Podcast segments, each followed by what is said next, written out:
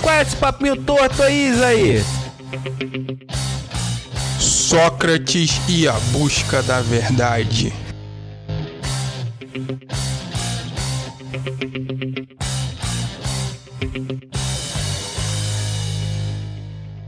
Ariel, eu já começo esse podcast fazendo uma pergunta, cara. Uma pergunta que vai mexer com a sua cabeça, que provavelmente você não vai saber. Ah. Afinal, é, pessoas tentam responder essa pergunta aí há milhares de anos. né? Ah, eu sou o, o grande respondedor de perguntas e charadas Então vamos ver, eu tenho né, certeza que você não vai saber. Meu QI é de 190, né? É, né? Isso sua mãe te contou, né? Pra não te Foi, foi desapontar. que mandou pra mim. Mas, Ariel, fazendo uma ligação aí com o título do nosso episódio, eu quero te perguntar. Ariel, o que é a verdade? E aí você pegou pesado, hein, cara? Te peguei de calças curtas. Pegou pesada, né, cara? Poxa, mas aí o que? Um trocadilho? Você tá querendo falar alguma O coisa? que é verdade? Só me diga, só me Pô, responda. parece pergunta de testemunho de Jeová, né, cara? Perguntando Olha só, se é a o gente de Deus. Se a gente fosse fazer um panorama histórico, Aham. que não é o caso de hoje, mas se fôssemos fazer um panorama histórico do, do que é considerado a verdade, do que a sociedade considera como verdade absoluta, a gente podia aí considerar pelo menos os, dos- os dois mil anos pra cá. Então a gente tem aí. Dois mil anos pra trás só falava mentira, né, velho? Não, do que as pessoas consideravam verdade Então, falando que absoluta. Jesus só falava mentira, é isso, cara? Não, olha só, calma. É isso, os Por exemplo- apóstolos, todos aqueles homens de Deus que mudaram a sua história, que fizeram, transformaram a, a, a história da humanidade. Você tá falando que é uma mentira. Não, olha, essa tudo? pergunta já tá te confundindo. Porque Abraão, você tá falando que é um homem mentiroso? eu tô falando de dois mil anos pra cá, meu filho, não pra trás. Foi mal, mano. Mas mesmo assim, de dois mil anos pra frente, é, nós temos o período cristão, né? Que, que a igreja aí romana, apostólica romana, comandou o mundo A praticamente. partir dali nunca mais foi dita uma mentira na humanidade. Na Idade Média, não, mas o que eu quero dizer é o seguinte, por exemplo, Sim. na Idade Média, a verdade absoluta era o quê? Era o que a Igreja Católica dizia ser a verdade. Exatamente. Né? Tanto que eles têm uma máxima que dizem que não há salvação fora da igreja. É uma máxima absoluta. Aí, por exemplo, teve alguns movimentos, como o Renascimento, como. Só da igreja católica isso não, né? Não, aí teve uns outros movimentos aí, como o próprio iluminismo, que aí trouxeram a ciência aqui pro debate, então trocaram um pouco esse conceito do que a, de que a igreja era a verdade absoluta, trouxeram pra ciência.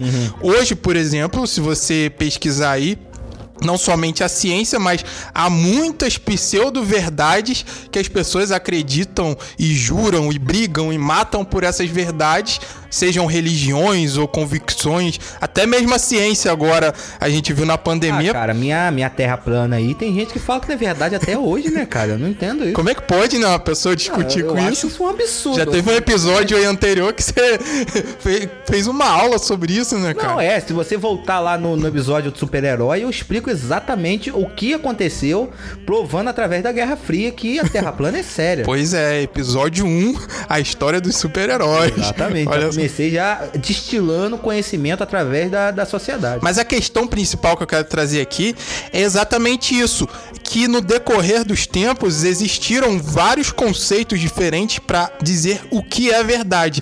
E eu acho que até hoje o homem ainda não achou a resposta final para isso. A mulher com certeza achou, né? Se o homem não achou, a mulher Ah, acha. a mulher acha. Mas Ela Ariel, tá sempre dona da verdade. A minha, pelo menos, Deus me livre. E se a gente percebe hoje, observa a realidade dos dias de hoje, nós vivemos aí nos últimos tempos o que alguns, alguns até sociólogos classificam como o período da, do pós-modernismo, alguns chamam também de pós a era da pós-verdade. Olha só que também, né? Olha só que forma bonita de dizer Pós-verdade. não, mas é uma forma bonita, meio rebuscada, mentira, da gente dizer que nós vivemos em um momento, em um tempo histórico, de total relativismo social, de total relativismo, que nada ah, praticamente a gente pode considerar verdade, a gente não sabe bem o que é certo, não sabe bem o que é errado. É uma uma hora. filosófica, Uma né? hora a própria ciência diz que, por exemplo, sei lá, antigamente comer ovo eh, te dava colesterol alto. Hoje o ovo é o alimento mais nutritivo que existe. Mano, até 10 No anos início? atrás, não, até 10 anos atrás, leite com manga matava, Matar. velho. Não, no próprio início da pandemia eu lembro que eles diziam que máscara não fazia nenhuma diferença. A ciência dizia, a OMS. Hoje em dia, se você não usar máscara, você é um genocida. Exatamente. Então, isso são exemplos pra gente ver como esse conceito e essa noção de verdade tem mudado e nos últimos tempos ela tá muito relativa, né? É, por exemplo, ontem, ontem mesmo, isso é verdade, cara. Ó, isso é verdade. Não, né? isso é verdade, porque eu tava ouvindo um programa aí, um grande debate. Olha só, cara, que louco. Não, nem pode falar muito nesses assuntos, né? Mas um debate entre algumas ativistas lá do, das causas LGBTQIA. Eu acho que é isso, cara. São tantas letras. Eu não tenho. é, Você tem lugar de fala, cara. Você É. tem. Eu conheço seu passado, rapaz. Que isso? Agora eu sou casado. Não, aí eles estavam discutindo sobre o que é o não homo... Sigilo. o que é ou não homofobia, né? Eu nem entro nesses médios, cada um faz o que quiser da sua vida e é tal. um tabu? Não, era um programa e uma, uma jornalista famosa. Olha só Ó. a, a questão que elas aventaram. Olha lá, hein? Olha só, a- essa jornalista ela levantou a seguinte questão, falou assim, olha, se um, então vamos, eu não vou nem colocar você nesse exemplo, vou colocar o nosso ouvinte que tá aí ouvindo, pra ele entrar nessa Você situação. faz- Você, ouvinte, você. Olha só, se você ouvinte, Vocês 7% aí que, que não é. Não é. Que foi marcado lá no Spotify como não, não, não binário lá Spotify, não binário. né? Não, mas você agora do sexo masculino, heterossexual, você aí que tem o Tinder no seu celular. Ó, Essa foi a discussão que eles estavam tendo. ou o Grindr, né? o Tinder no seu celular. Aí você vai lá e dá match numa mulher trans. Ó. Você sabe o que é mulher trans, né, Ariel? É o quê? É aquela que não tem produtos transgênicos nela? Que ela não. Não. come produto transgênico, é isso? Não, ou que come demais produtos transgênicos. É, não sei qual que é. Ela que Não, come é que quase come? isso, é quase isso. Chegou perto, mas não é. Não é Mulher trans, já que você não sabe, É né? o? Você nasceu no- nos anos de 1910, né? Mulher trans é considerada, eu também não sei direito, cara, mas pelo que se diz, parece que é o. Uhum. Pelo que se diz, o é. homem nasce, você nasceu com. teu que contou, né? Você nasceu homem, certo? Com os aparatos que um, um homem geralmente tem. Sim, sim. Pelo menos metade deles, né? É, você nasceu com isso e você se torna uma mulher. Você vai e, se torna mulher. Você diz assim, agora eu sou mulher. Ah, Você, nasce- você tá andando na rua, assim, tipo assim, eu tava indo pro serviço numa quarta-feira, não tinha nada pra fazer, entendeu? Tava pensando na sexta-feira no churrasco, de repente falei assim, ah, agora eu sou mulher. Não sei se é bem assim, mas o fato é o seguinte: ó, o sei, cara nasce um tá homem, aí ele se identifica como mulher, Aham. enfim, e diz, eu sou mulher. E, e se ele disse, ele disse, né? Então ele é mulher. Exatamente. Aí o seguinte, o rapaz hétero aí que tá nos ouvindo, ele dá match num, um- numa trans, numa mulher trans, né? Sim. Que é o cara que nasceu homem e agora é mulher. Exatamente. E aí ela estava discutindo o seguinte: se o cara dá um match com essa mulher, conversa com essa mulher, né? Vamos dizer assim, começa a conversar com ela, marca um encontro. E na hora lá do, do vamos ver, o cara se surpreende Leva um susto. que leva um brinde junto. E aí o cara rejeita essa mulher trans. Aí a discussão era: isso ele está agindo de forma homofóbica ou não? Ou ela. Não, mas ela tinha que ter contado, né, velho? Não, mas não contou. Na hora ele descobriu. Só que No, a no questão. segredinho, no segredinho. É, só que a questão aí, o pulo do gato dessa história é o seguinte: Aham. que no fim das contas, não, você não, tá é, lá, o, né, não é o cara. Pô, mas você tá lá. Não, Ariel, mas o que ela Ah. estava falando é o seguinte: não é que ele saiu com um gay nem nada. Se a pessoa disse que ela é mulher, Ela é então mulher. ela é mulher. Aham. E se ele está rejeitando esta pessoa, não pelo fato dela ser mulher, mas pelo fato dela ter algo que mulheres normalmente não têm, Tem um critório um pouco maior? então esse cara estaria sendo homofóbico e poderia ser processado. Olha só o nível que a nossa Mano, sociedade isso é uma chegou. fábrica de fazer dinheiro, cara. É uma fábrica de fazer Não, isso aí também é- Porque se cai um processo com relação a isso, mano, é só você sair fazendo com 10, 15, É. cara, que é dinheiro infinito. Mas também é cara. um, um alerta aí, né, pro nosso ouvinte ativo no Tinder, nessa rede social tão, Mano, tão Um popular. É, um alerta, que caiu na rede é peixe, não deixa de pegar qualquer Agora, se, se, Tá ca- lá, vai embora, se chegar e você rejeitar, meu filho, Não, você e vai ser processado. É, vai lá, velho. Mas eu só tô falando isso pra gente Aham. entender o seguinte: que como nos dias de hoje o conceito de verdade também a gente não sabe o que, que é. A gente não sabe se é uma coisa, se é outra, se é certo, se é errado, se é homofóbico, se Exatamente. não é, o que é, o que é racista, o que não é. Mano, Então- até lei é um negócio muito. Ambíguo, né? Cara, é ambíguo. Cê- Pô, eu tava vendo. Umbigo? O que que é umbigo, velho? Como assim? Uma ambiguidade. ah, sim, desculpa que foi mal aí que eu tô. É que eu não fiz cenário, não, cara. Mas aí o que que acontece, cara? É, eu tava vendo nos Estados Unidos E Sim. eu tava vendo a história de um cara, olha que maluquice. A lei da, da, da maconha lá nos Estados Unidos, ela foi liberada. Você sabe que a maconha foi liberada aí. Você que é um grande ativista com relação à, à erva aí, né? Ah, eu sou, Aos né? Cannabis, né, cara? Sou. Você que, que esses dias aí, já, depois que começou a história, eu já sei que é maconheiro. Podcast, né? A gente só tá aqui por, por patrocínio do Monark, né? Um Nosso abraço, grande amigo. É, um abraço nosso amigo aí, Matuê. Aí o que que acontece, cara? O, a, vamos supor, a lei da, da, da liberação da maconha foi feita na quinta-feira nos Estados Unidos. Vou te dar um exemplo, né? Sim. E um cara que foi preso na quarta-feira de noite, mano, por ter posse de maconha. Só que na quinta-feira de manhã era liberada a maconha. O que que faz com esse maluco? É, cara, tem uma boa questão, né? esse É, me- é o mesmo exemplo do cara que Mano, você aí sabe Ele é um traficante, ou ele é um, um- um, sei lá, ou ele é vale um o crime da data que você cometeu Agora o crime. vamos falar a verdade. Vamos falar a verdade. Não, Você- é o mesmo exemplo, é o mesmo Ah. exemplo da questão falar. da maioridade penal. Você comete um crime um dia antes de você completar 18 anos. Aí E você. e aí? Isso é maluquice. É, cara. Agora fala a verdade, pra você, a maconha tem que ser liberada ou não tem que ser liberada? Agora é um negócio sério.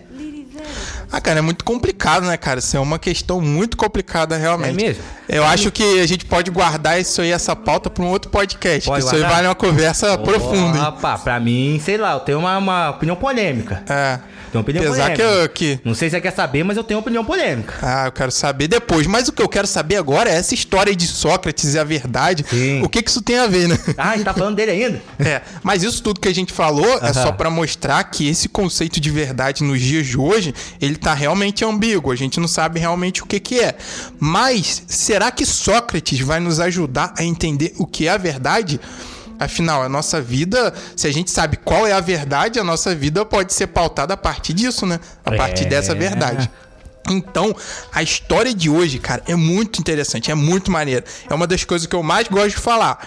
Então, se alguma coisa que eu falar aqui eu me empolgar muito, se eu não estiver entendendo, que o importante é entender, cara. Você me fala que eu explico melhor. Mas a nossa, você tá preparado pra ouvir essa grande aventura, essa história Eu tô com maravilhosa? o coração preparado aqui, entendeu? Eu tô em oração aqui, entendeu? Então, olha só, aperte os cintos aí pra nossa história. Senta que lá vem a história. Bom, eu vou fazer igual nesses filmes, já viu? Nesses filmes que é, o início começa pelo final. Ó. Aí tem aquela cena assim que ninguém entende muito bem. Lá no meio do filme que você vai entender. É, o nosso podcast ninguém entende muito bem, só no final mesmo que o cara fala, ah, Não tá. entendi nada. Ele entende que não entendeu nada. Mas é o seguinte: bom, Grécia. 2.400 anos atrás. Oh. Cria a imagem na sua cabeça. Um homem chamado Xenofonte. Um Xenofonte. nome muito bonito, belo. né? Nossa.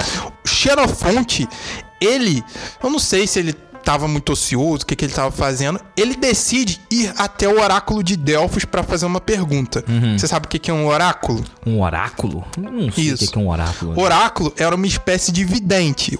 O vidente, tipo uma mãe de Ná. Ah, entendi, entendi. Aham. Isso, um- tipo uma mãe de Ná, né? sim, Você sabe que é um É vidente, sabe igual, que é uma é igual o, o Leônidas foi falar com no antes de, de ir pra guerra do 300, ele sobe numa montanha e vai falar com, Isso. com os caras. O oráculo de Delfos era um lugar muito famoso no mundo grego. É mesmo? Todos os grandes reis, imperadores, soldados, generais, quando eles queriam saber sobre o futuro, se deveriam ir ou não à guerra, Aham. eles consultavam o oráculo. e o que o oráculo dizia era a lei absoluta, né? Iria acontecer.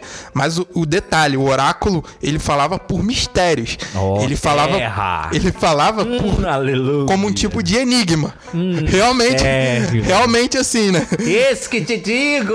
É, você vai no, no- numa. Você chega no oráculo e fala assim: Eu posso ir pra guerra? Esse que te digo, te farei como cabeça e não como cauda. É, te tipo- tirei por entre as malhadas. Tipo que a gente vê às vezes em algumas, alguns ambientes aí pentecostais, não Pentecostais. só mistério. É o que o cara fala, que pode servir pra qualquer pessoa, né? Pode. Ele fala, pô, Pode. tô vendo que você tem algum problema na sua vida e algum familiar seu tá passando uma dificuldade. Mano, você viu aquele meme Algo do Mateus? genérico. Você viu aquele meme do Mateus? O pastor chega pro cara e fala assim: Hum, Deus tá me mostrando no meu coração aqui, Mateus.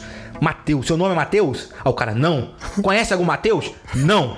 Não sabe, tem um Mateus amigo teu? Não. Então pega Mateus 6,18 aí, ó. Ah, eu já vi essa. Aleluia! Mateus 6,18, pega aí. É, ele se inspirou no oráculo. Então, o oráculo era exatamente tipo um vidente da época, né? Sim. Tipo uma mãe de Iná da época. É. Inclusive, falando sobre mãe de Iná, Que dela? É, uma vez eu liguei pra ela, cara. Eu, Ligou liguei, pra eu queria saber o meu futuro. Eu liguei pra mãe de Ná, mas Ah. ela, ela atendeu e perguntou quem tava falando. Aí eu desliguei na hora. Ah. É, se ela é vidente, não sabe quem tá Ah, falando. vai ser uma piada, velho. Ela já mostrou que o trabalho dela é meio duvidoso. Ela não é tão bem, né? Falar assim, ô Isaías, tudo bom? Mas o fato é que o Xenofonte, ele subiu lá na montanha, Aham. lá no templo de- do deus Apolo, Ó. para se consultar com o oráculo de Delfos. Sim. Inclusive, esse oráculo, como eu disse, era muito famoso. No portão do templo de Apolo ainda tinha essa frase famosa, que é conhece-te a ti mesmo. Essa Oh. frase que ficou imortalizada, né? Essa é. Mostrando que a gente tem que olhar para o nosso interior, para as nossas emoções, enfim. Usada aí por 9 entre 10 coaches aí. do- De autoajuda? É. Exatamente. Então ele vai lá e pergunta pro oráculo de Delfos, é, assim, o oráculo, qual é o homem mais sábio do mundo? Olha que, que pergunta, né? Ó, que eu nem Quem tinha é o- nascido ainda, hein? Você nem tinha Eu nascido. nem tinha nascido ainda. E já vai falar meu nome, ouve aí. Não, mas pasmem vocês, não falou o seu nome, cara. É mesmo? Ele falou, o homem mais sábio do mundo é Sócrates. Que isso? E essa frase do oráculo transformou não somente a história de Xenofonte, mas a história do pensamento. E por que não dizer também a história de todo mundo Mano, que veio a partir dessa dali. foi bem específico, né, cara? Foi específico, foi específico. Sócrates, é o fulano. Agora, fecha essa janelinha e daqui a pouco você vai entender o que que isso quer dizer. Porque o Sócrates, isso tudo, muita gente liga o quê? A filosofia, né? Não, futebol. É, também tem um Sócrates Futebol, famoso aí. jogador. Jogava- jogou muito, jogou muito. Mas afinal, o que é filosofia, né? Muita gente acha que é uma coisa muito chata, que é não serve pra nada, né? Um papo de gente aí que não tem o que fazer, um bando de maconheiro que fica é, divagando sobre coisas, sobre pseudos, é coisas a inexistentes. vida? É, mas no é fim, azul. a filosofia mesmo, ela é um mecanismo que vai nos ajudar a entender um pouco melhor sobre o que é a verdade. Essa grande questão aí que eu te fiz no início, você não soube me responder, né? É, não sou filósofo. E também a filosofia nos ajuda, nos ajuda a pensar melhor. Pensar melhor sobre a vida, sobre as questões que nós temos, alguns problemas e tudo mais, né? Sim. Por exemplo, eu poderia citar aqui um grande filósofo, né? Ah, muitas pessoas têm é, problemas de ansiedade, problemas de, de síndrome do pânico, ou ansiedade mesmo, que ficam muito preocupadas com o que vai vir, Sim, sim. com os problemas da vida e tudo mais. Então, se você me fala isso, filosoficamente eu te citaria um camarada, um filósofo que viveu 100 anos antes de Cristo, Ó. chamado Epicteto. Epicteto. Olha só, que outro nome bonito, né? Que sonho, botar o nome da minha... Ah, minha filha já nasceu, se não botar o nome da minha filha Epicteta. Mas aí seria Epicteta, né? Epicteta ia ser meio... É, na escola era sofrer um certo bullying. Mas, por exemplo, você que, é um, que tem aí um problema de ansiedade. Aí o Epicteto iria te dizer o seguinte: ele tem uma frase famosa que diz que o que perturba e alarma homem não são as coisas em si, mas as opiniões e fantasias acerca das coisas. Ou seja, você começa a refletir sobre isso e fala, cara, às vezes o meu problema é muito maior do que É, ele realmente verdade, é. O meu problema tá muitas vezes na minha cabeça, mais na minha cabeça e no que eu penso sobre isso, do que realmente na coisa em si. Isso é um- uma visão também é, freudiana. Freud fala muito da. Como é que é mesmo, rapaz? É como se fosse as lembranças do passado, como se fossem sombras. Só Sim. que é, como é que funciona a sombra? Ela pega uma coisinha pequena, você consegue pegar ali um, um mesmo que seja um ser humano, se você projetar a sombra dele em um- uma parede, colocar uma lâmpada, colocar projetar em uma parede, a sombra fica gigantesca no final. E Isso. se você for pegar um por um, se você for pensar que o cara é do tamanho daquela sombra, não é do tamanho daquela Não sombra. Só que aí você for Mas a luz final- projeta no objeto e faz a sombra ser maior do que é. Exatamente. Tipo Ali a- uma, uma, uma borboleta, e se for pegar na frente da lâmpada, ela parece um monstro. Exatamente. Né? E no final, se você for voltar lá no começo, é um animalzinho pequeno. Então, olha só, esse simples exercício de pensar um pouco sobre os nossos problemas de uma maneira, vamos dizer mais filosófica, graças a essa frase do nosso Epicteto, né? Sim. Ou se fosse mulher é Epicteta. Epiteta. Olha só, mas a gente já consegue pensar um pouco melhor sobre os nossos problemas, que às vezes não são tão graves assim, né?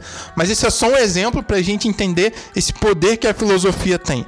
Aí, por exemplo, a própria filosofia, se eu fosse explicar etimologicamente, aquela explicação clássica da filosofia, ela se divide, a própria palavra filosofia, né? Aham. Filos Sofia, ou seja, filos é amigo, amizade, e Sim. Sofia é conhecimento. Então, o filósofo é o quê? Um filos Sofia, é um amigo do Eu acho conhecimento. que os próprios filósofos colocaram esse nome neles mesmos, né, cara? Pra dizer que eles eram muito sábios, né?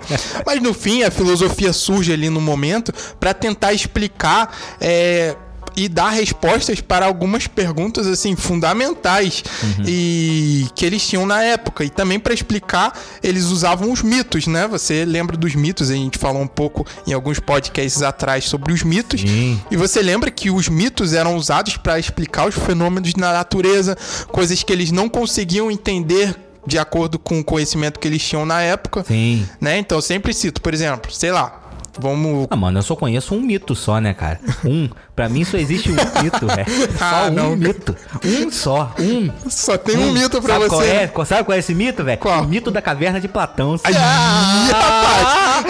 Olha o twist aí, mano. Olha o twist aí. Olha o twist aí. Achou que ia falar de política, né? Essa aí você me pegou, hein, cara. Já pensei vez. que você ia pra um outro Você não lado. esperou essa vez de longe, né, É, mano? e o mito da caverna de Platão tem tudo a ver com Sócrates, né? Sim. Mas, por exemplo, eles usavam os mitos pra explicar as coisas que eles não entendiam. Então, por exemplo, se tinha uma tempestade muito grande, vamos supor que naquela época houvesse um cataclisma ali, alguma, algum acidente e ocorresse um tsunami, vamos dizer, imagina. sim. Aí o que eles diriam? Que Poseidon, o deus dos mares, É, papai. estava irado. Papai. É o seu pai, né? Papai. Pai da Ariel. Abraço aí, papai. Tá assistindo o podcast. Agora você imagina, por exemplo. É o, no- é o cara da Germânia que, que assiste. É o... Ah, é. Poseidon. Aí você imagina, você fica muito bêbado, você bebe muito vinho. Na Grécia, o pessoal gostava, né? Ah, gosta, é. Aí você Claro, bebe muito vinho e quando você bebe muito, Tem que- Netflix. o que que tem o cara faz quando bebe e- muito? E vinho que tinha lá. Você bebe muito, faz o quê? Faz merda, né? Loucão, né? Sobe na mesa, arranca a camisa, velho. Toca o terror. Toca, tira a calça, velho. Aí supõe, você comete um crime quando você tá bêbado. Aham. Aí no dia seguinte, o que que o cara iria Você dizer? de alguma coisa que a gente contou? Alguma coisa aí, velho? Não sei, né? Tá fazendo sentido. Não, mas se você Tá, cometesse... tá sendo muito específico com relação. Você comete um crime na Grécia Antiga, Aham. sendo, estando bêbado. nunca aconteceu. O que, que o cara poderia dizer? Ele poderia falar: Não, mas não fui eu que cometi. Eu estava sob efeito Oh. do poder do deus Dionísio, que é o deus do vinho. É, Entendeu? rapá. Ou seja, os deuses serviam pra isso em várias mitologias. A gente sempre fala, Pra né? o- fugir da, da- de, de crime, pra... Aí pra explicar coisas que eles não tinham Hoje o nego explicações. ainda faz, né? Nego ainda fala que foi o diabo, né? Foi, não foi o diabo, ó. É. Tudo que acontece de ruim, né? As pessoas diabo, tiram a responsabilidade diabo, delas, né? né? Aí você vai, você pode viajar na história e usar o exemplo que quiser. Você vai na mitologia nórdica.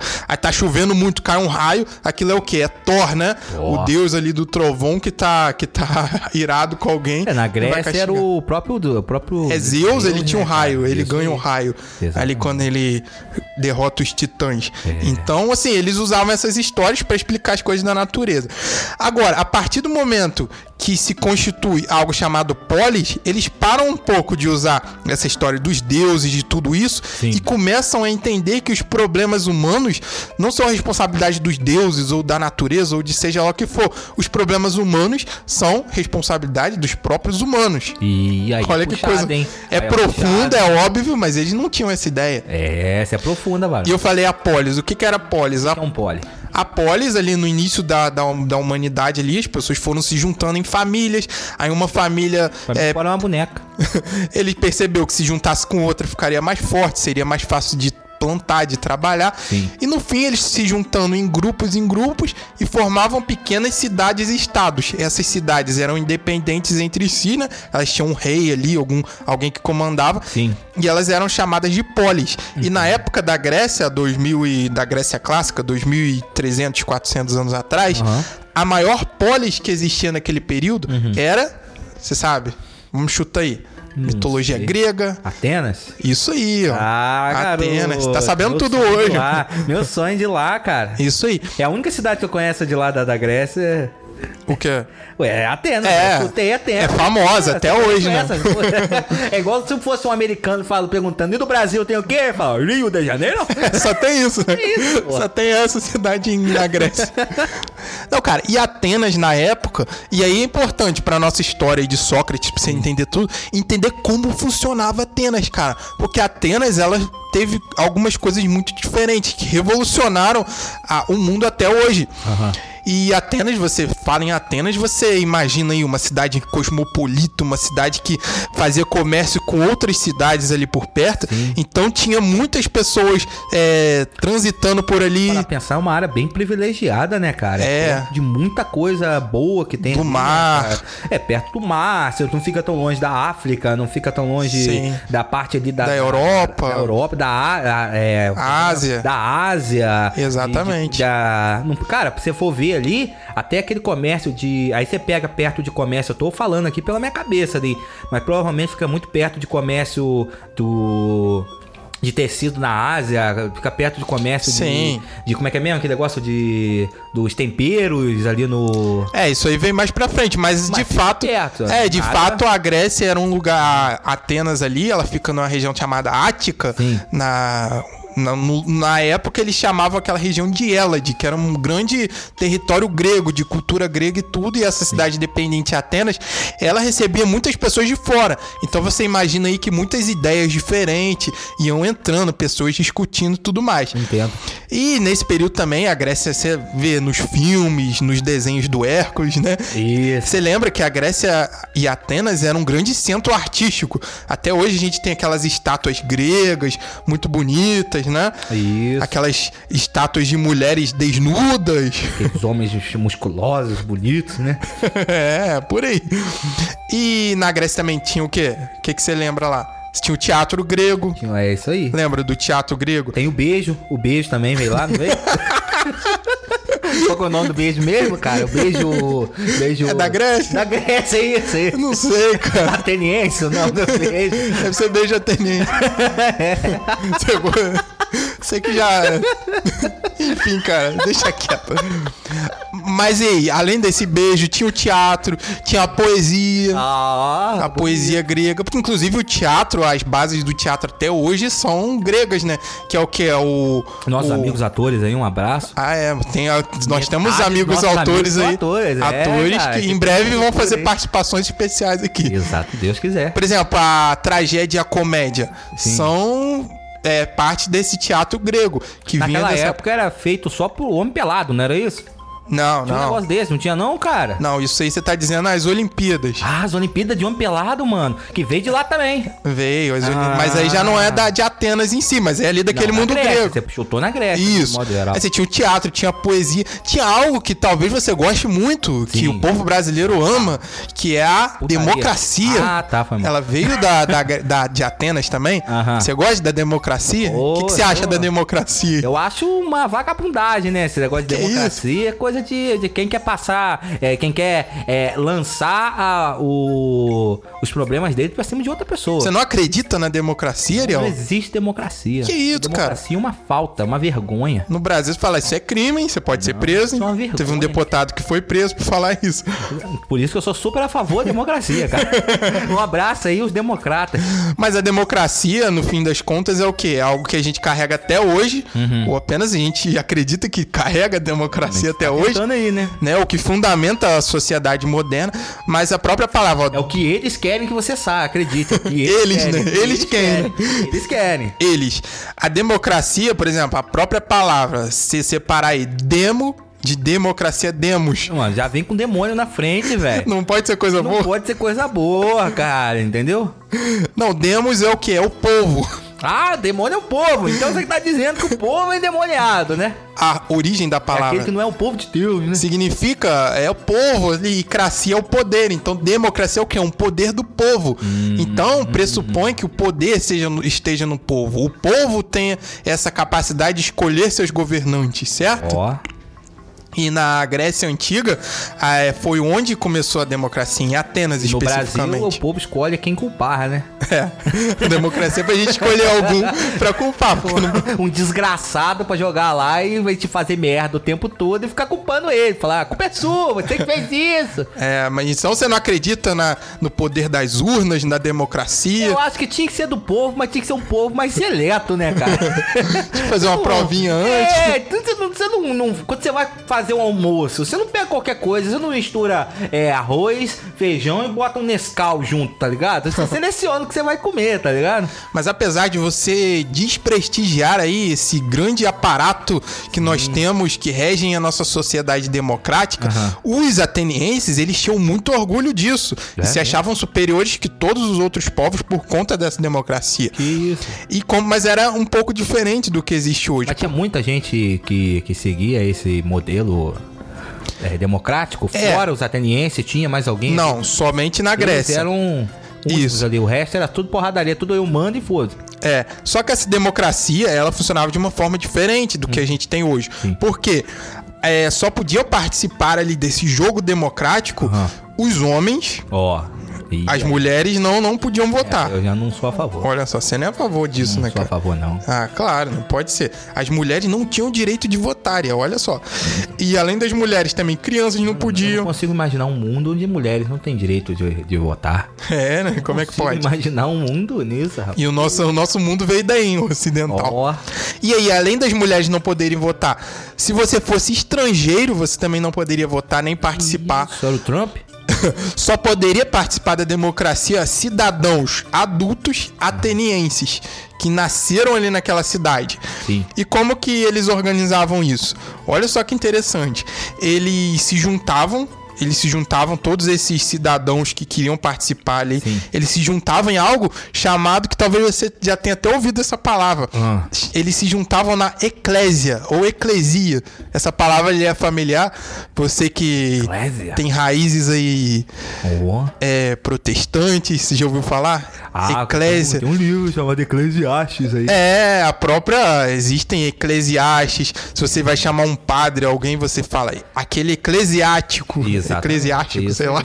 É a ordem eclesiástica. Isso, se refere à ordem à igreja, religiosa. alguma coisa assim. Sim. Mas ah, lá não tinha igreja na Grécia, né? Não tinha. Mas Lá, porque eclésia significa, se você traduzir para português, Sim. significa assembleia. A Assembleia eu conheço, aleluia! A Assembleia eu conheço. Foi- A Assembleia eu já fui. Você já participou Assembleia da eu já fui. assembleia, né? Aleluia. E ela não era sim. da Grécia, né? Ela não era de. Atenas. A assembleia que não era de Atenas, era de Deus, né? Era de Deus. Olha só. Era de Deus. Então eles se reuniam todo Na esse Assembleia. Na Breia. Na Assembleia. Todo mundo é da Breia. Todos eles se reuniam ali na Assembleia e dessa Assembleia escolhiam cidadãos para compor algo que eles chamavam de bulé, que era um, um conselho de 500 cidadãos 500 é, pastores, né? Aí Que- fazia um, um- a fila dos 500 e todo Não, mundo orava. eram pela- 500 cidadãos gregos Sim. e esses caras eles iriam debater sobre leis, sobre costumes. Então era como se fosse mais ou menos o que a gente tem hoje com os deputados, esses Mas é políticos escolhido assim. Como? Isso é escolhido pela inteligência do cara? Ou Eles eram era escolhidos- mesmo, era voto. Geralmente poderia ser voto, mas geralmente era por sorteio.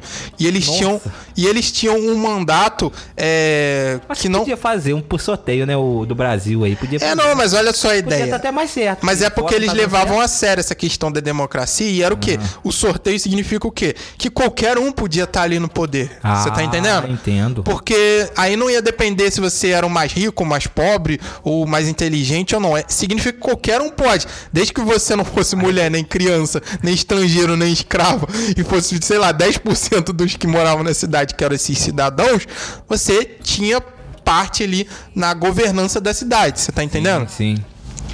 Agora, eles é, ali na, em Atenas, eles valorizavam, além da poesia, do teatro, das artes e tudo isso, eles valorizavam muito também a educação. Ó. E você sabe que a educação intelectual é a grande, o grande chamariz da Grécia, mas também a própria educação física. Você vê, a gente tá vendo as Olimpíadas, Sim. que tem origem grega, Aham. porque realmente eles davam valor às atividades físicas. Eles cultuavam o corpo humano. Você tá Por isso entendendo? que você falou que no podcast passado que tinha aquele pensador que era professor de educação física. É por causa disso aí. Ah, é? que ele servia pros dois. Só que mais conhecido do que a educação do corpo, a educação física, como Sim. você disse, também tinha a educação intelectual, Ó. que eles valorizavam a arte, a poesia e tudo isso, a retórica. E mais do que tudo, os caras valorizavam também a, o debate, cara. Porque na própria democracia, ela pressupunha que havia um debate, cara. Sim. Porque você sabe, são 500 cidadãos ali discutindo as leis, discutindo tudo isso, mas é o que? Eles estão debatendo. Então, quem você acha que vai ser o cara que vai levar vantagem nisso? Nesses debates aí? Ah, o cara que é mais eloquente, né? O cara que. É, que é mais estudado, o cara que. Mas Exatamente. debate é uma coisa de maluco. Eu tava vendo um podcast que eu não quero contar pra não dar propaganda, pra não, não espalhar o nosso público pra Ah, eles tá. também, tá ligado? Sim. Mas é um podcast menor aí, perdido, que, que tinha um filósofo falando sobre a, o debate. tá Sim. ligado? E, e ele colocou um ponto muito legal, que a grande maioria da população não gosta de debater as coisas, cara. É, Mas realmente. não gosta porque o debate, ele, ele é uma mistura, ele é uma batalha. Primeiro que ele é uma batalha, né, cara? Ele é uma, um- De ideias, uma né? batalha, literalmente. Você tá entrando numa guerra ali. entendeu? Você tá entrando numa briga cara a cara com a pessoa, aonde você. Diferente, por exemplo, de uma briga de murro, diferente de, um- de uma briga de, de faca, de uma briga de, de armas, é. Você literalmente. É, você tem que controlar seu ego Sim. e controlar a- o, o seu nervosismo, controlar seu sentimento. Pra você ali não perder a compostura, né? Exatamente, que ele falou que já viu pessoas que são muito inteligentes perdendo debates é, Exatamente. idiotas, pessoas eloquentes perdendo debates. É um negócio sério, o debate é um negócio maneiro, cara. E É. eu odeio o debate. Existe- pessoa- eu sou um tipo de pessoa que É. eu sei do assunto, o cara fala que não é e eu falo, ah, é verdade. É tá porque é o que a gente vai falar agora também tem um pouco a ver. No fim, num debate mesmo, primeiro, ninguém consegue convencer o outro. Não. Mesmo que você ganhe o debate, você só vai deixar o outro cara bolado com raiva de Isso você aí. querendo te dar uma porrada. Exatamente, então vai ficar puto. Além do que também, o debate muitas vezes vence o debate não quem tem os melhores argumentos, mas quem sabe expor melhor os seus próprios argumentos, quem sabe manipular ali a plateia e várias coisas. Aí indico aí um, um livro chamado 35 Maneiras de Vencer um Debate Mesmo Estando Errado. Já ouviu falar Isso, já. Esse livro é maravilhoso, já É um li ele umas 10 vezes. Inclusive, esse livro é um livro filosófico de um dos maiores filósofos de algumas falácias, né, cara? É muito Esse bom. livro ele foi escrito por um dos maiores filósofos, que é o Arthur Schopenhauer, que é um grande filósofo aí, e ele mostra que é muito provável e até mais fácil você é, ganhar um debate sem ter razão, Exatamente. É, é muito bom. só manipulando as indico aí, pessoas. você aí que, que, que tem aí um algum negócio de livro pago, né? Sim. Em direção aí. É. Ouve esse livro. cara. E quem não Ouve. quer ganhar um debate, né, Ariel? É a melhor coisa. Não, mas é bom, sabe por quê? Eu não debato. Mas é bom que Imagina, tá você não- ouvindo debates e você fala, esse cara tá usando isso, É. cara. Desgraçado, ele tá, ele tá discutindo com alguém, mas ele tá falando dessa maneira, ele tá usando que os tal- caras sempre usam, que eu nunca mais esqueci, é o argumento ad hominem. Vocês lembram desse? Não, que é o quê? Num debate, todo mundo usa, cara, hoje num debate. Sim. Que é o quê? O cara tá lá te ganhando no debate. Você pode perceber. Você percebe um debate político sobre algum tema aí polêmico, eles usam esse argumento ad hominem. Sim. Que você ganha o outro no, no argumento ali na, na tese que você tá levando. Aí o cara, pra não sair por baixo, ele vai e te ataca pessoalmente. É diretamente. Isso, diretamente. Exatamente. Por exemplo, você tá discutindo sobre legalização das armas, sei lá. Aí o cara te provou que, é que faz sentido você ter arma, armar a população, vamos supor. Sim. Aí o cara vai lá e vai. Não, melhor, o cara vai e te convence que você não precisa ter arma. Sim. Entendeu? Aí o cara já vai lá e vai pra sua vida pessoal, entendeu? Eu falei, é, não precisa ter arma, mas você anda com segurança, não sei o quê. Mas eu vi que você tem comprou uma arma não sei quem, então você é um grande hipócrita. Eu vejo um também. Ou então ainda vai lá e fala, e se entrar um bandido na sua casa, estrupar sua mulher, sua Isso, eu vejo muito, eu vejo muito quando o cara fala assim, mas não tem que matar é, bandido, não tem que atirar. Aí o cara, tu pega um e bota na tua casa. Isso. Vai lá. Mas esse argumento ad Um que hominem eu uso muito. é quando você vai diretamente na pessoa, ataca a moral, ataca a família dela, enfim. Um, um que eu uso muito, assim, que eu não lembro o nome dele, mas que eu acho muito legal. Quando você vai debater com alguém, né? Não, Desmoralizar. Na vida real mesmo, é. Só pra desmoralizar as pessoas mesmo. Sim. É você chacotear um- uma coisa que ele acabou de falar muito séria. É. Entendeu? Uso Ah, esse é ótimo. velho. Isso é muito Esse é ótimo. A pessoa tá falando um negócio muito sério. E aí você fala, então quer dizer que, que é isso, assim, assim, assim? É. isso mesmo que você tá falando? O cara, não, cara, não tem nada mesmo. Então, mas você acabou de falar isso. É, você descredibiliza o cara. Completamente. Aí o cara fica com O cara estudou cinco anos ele pra desenvolver essa tese. Isso. Aí você começa a rir do cara, o cara fica É, perdido. Tem um que você simplifica. E esse, esse misturado com que você simplifica as coisas, tá ligado? Aham. Tem um que você, você rebenta a Ah, pessoa, que você simplifica a coisa de uma maneira é, é, simplória. Então você coloca lá assim, vamos supor, pô, mas você. Você faz o quê? Pô, eu tô estudando história, tem cinco anos aí, eu vou fazer uma pós-graduação em filosofia. Mas estudar o quê? Só você só, só lê do passado? Só? Fica lendo livrinho do passado? É, e- Então o, din- o governo gasta dinheiro público só pra, pra pagar professor pra ensinar pra esses moleques ficar estudando passado. É, ficar lendo livro, ficar lendo É. livro antigo só. Ah, ah, mas ó, poxa, eu, eu tô aí batalhando aí, a gente tá conseguindo aí c- 100 mil pessoas no, no, no Spotify aí assistindo nosso podcast, a gente tá aí ganhando dinheiro. É, como, é, como é que é podcast? Ah, a gente vai lá, a gente estuda, a gente dedica, faz um... Mas só fica, pega o microfone falando? É, Assim, só isso. Só isso. Você pega, aí eu faço também. Mas, o Ariel- fica falando. Diz aí um negócio. Olha só que maneiro. interessante, a gente Gosto tá muito. falando sobre, sobre debate, sobre isso tudo. Sim. E na Grécia Antiga, o que contava muito era realmente isso: a sua capacidade de ganhar um debate. De humilhar Porque uma das artes que eles mais apreciavam era o fato de você saber falar bem. Sim. Você falar bem, ter uma retórica ali, ter um poder de conhecimento, era o que você mais ganhava pontos com esses caras. Porque você, eles estavam nesse afã ali da democracia, né? Então você resolveria tudo é, democraticamente. Então, se você vivesse é, mil anos antes, vamos dizer, ou 1500 Aham. desse período grego, aí você tava lá na Suméria antiga, onde vigorava o Código de Hammurabi. Ih, O maluco. famoso código que uma de suas leis era olho por, por olho e dente por dente. É. Aí, se você, é, sei lá, você matasse o cavalo do, do, do seu vizinho, Sim. o que que seu vizinho faria? Ele ia lá e matava o seu cavalo também. Sim. Certo? Ficava um por um. Um por um. Agora, se você já estivesse na Grécia, você matou o cavalo do seu vizinho. Aí o seu vizinho, ele não pode ir lá e matar o seu cavalo, porque senão ele tá cometendo um crime igual o seu. Exato. Ele tem que fazer o quê? Ele tem que levar este caso. Ele leva essa questão para esses cidadãos ali da cúpula da cidade Sim. e esses caras vão julgar você. Seu Juarez tava lá com o cavalinho dele de boa, entendeu? É. Tava lá no, no negócio, de repente chegou o, o Tarciso e deu uma ma- facada no, Isso. no, no, no bucho do, do cavalo. Do nada, assim. Tava andando, o cavalo olhou pra ele, olhou pro cavalo, deu uma facada.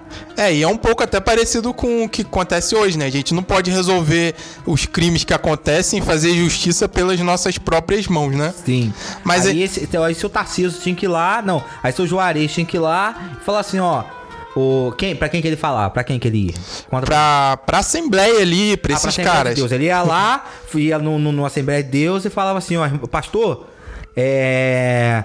O, Pra o 500 Tarcísio, deu uma facada no bucho do, do meu cavalo. Isso, aí o Tarcísio teria que se defender.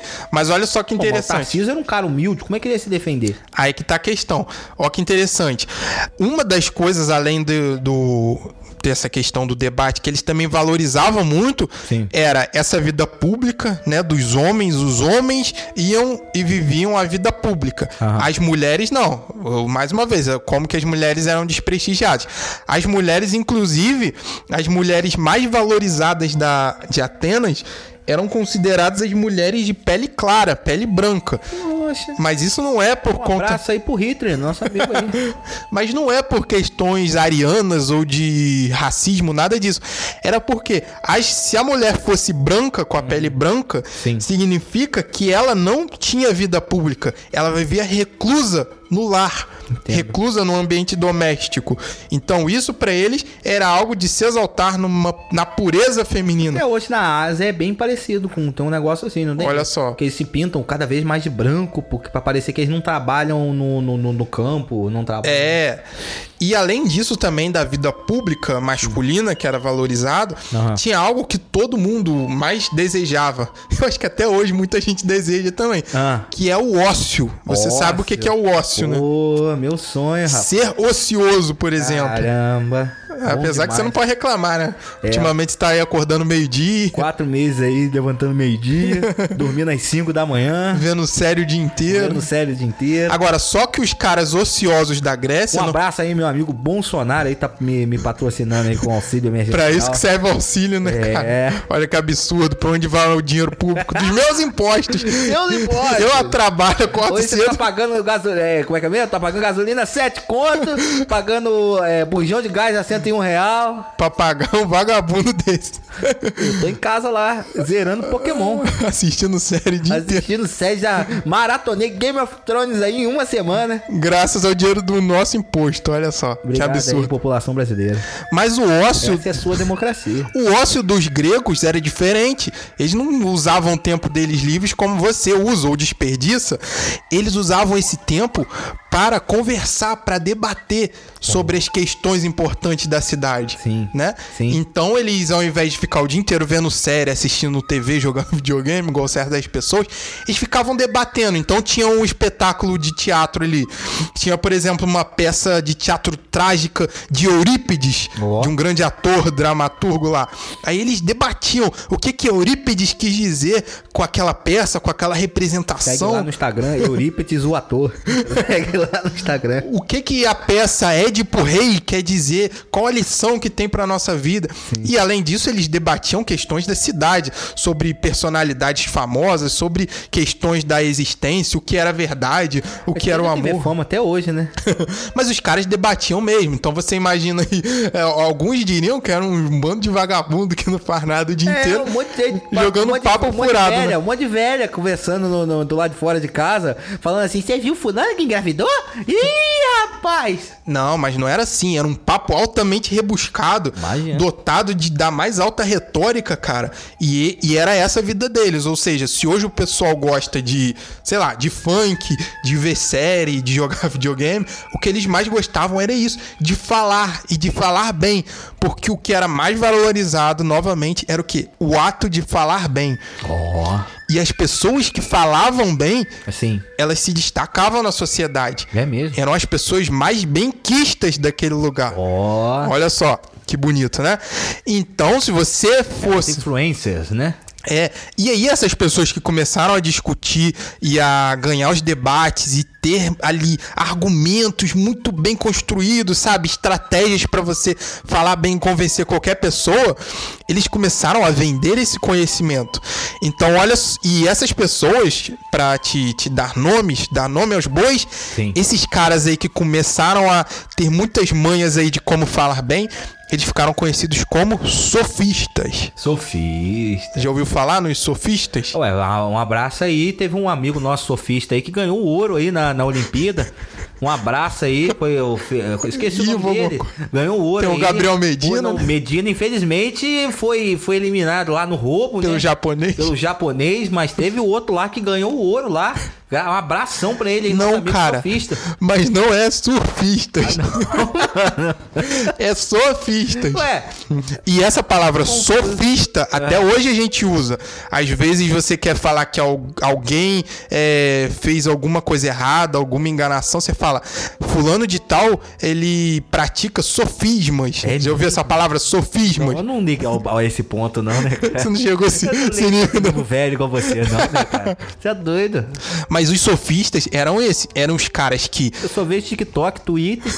Os sofistas eram os caras que diziam conhecer ter um conhecimento ali muito profundo sobre algum tema e principalmente sobre a arte da retórica e eles vendiam, ensinavam as pessoas esse conhecimento. Você tá entendendo? Sim, sim. É tipo hoje a gente tem isso aí que, que chamam de coaches, né? Coaches, é mesmo, né, cara? Eles, então eles ficam ensinando as pessoas a ensinar outras pessoas, a ensinar outras pessoas, igual os coaches fazem. É, se os sofistas vivessem hoje, ou se tivesse internet naquela época, um, no Instagram deles com certeza estaria, ó, eu tenho uma fórmula aqui pra você se dar bem nos debates, arrasta pra cima, compra o meu curso. Inclusive tem um amigo meu, um amigo nosso aí, tá Ah. vendendo um curso. O curso dele é de como vender o curso dele. Aí as pessoas compram o curso dele e aprendem como vender o curso dele. Tá ligado? Só, é igual uma pegadinha aí na E época. elas vendem um curso que ensinam eles mesmo fazerem um curso de como venderem o curso Nossa, dele. É um ciclo sem fim. Cara, eu lembro na época, a época do, do João Kleber, lembra? Aí tinha aquelas pegadinhas do cara que falava, que o que o que o que, rapaz? Isso, Lembra? Aí tem uma muito engraçado que o cara coloca uma banca assim na, na praça, aí fala assim, é, é, te ensino aqui uma fórmula, uma fórmula eficiente de ganhar dinheiro fácil. Sim. Aí, só que você tem que pagar 10 reais. Ah. Aí o cara fala, eu quero saber. Ele, então passa os 10 aí. Aí O cara dava o dinheiro pra ele, ele contava a fórmula. E a fórmula era a seguinte: ele falava assim: ó, você pega numa praça bem movimentada, coloca uma mesa, uma mesinha e escreve: ensino você a ganhar dinheiro fácil e cobra 10 reais. Que você vai ganhar dinheiro rapidinho. aí o cara queria bater nele tudo, mas errado não tá, né? Errado não tá. Então, e os sofistas eram assim. Então lembra, você levantou aquela questão. O seu. Qual é o nome dele, José Joaquim? O Juarez. Juarez, olha só. Juarez, rapaz. Ju- E quem, quem é o cara que matou o cavalo? É o Tarciso. Isso, Tarcísio Juarez, olha aí, Tarcísio que- a Juarez. saga deles. Sim. Então, um Qual é o nome processo. do cavalo?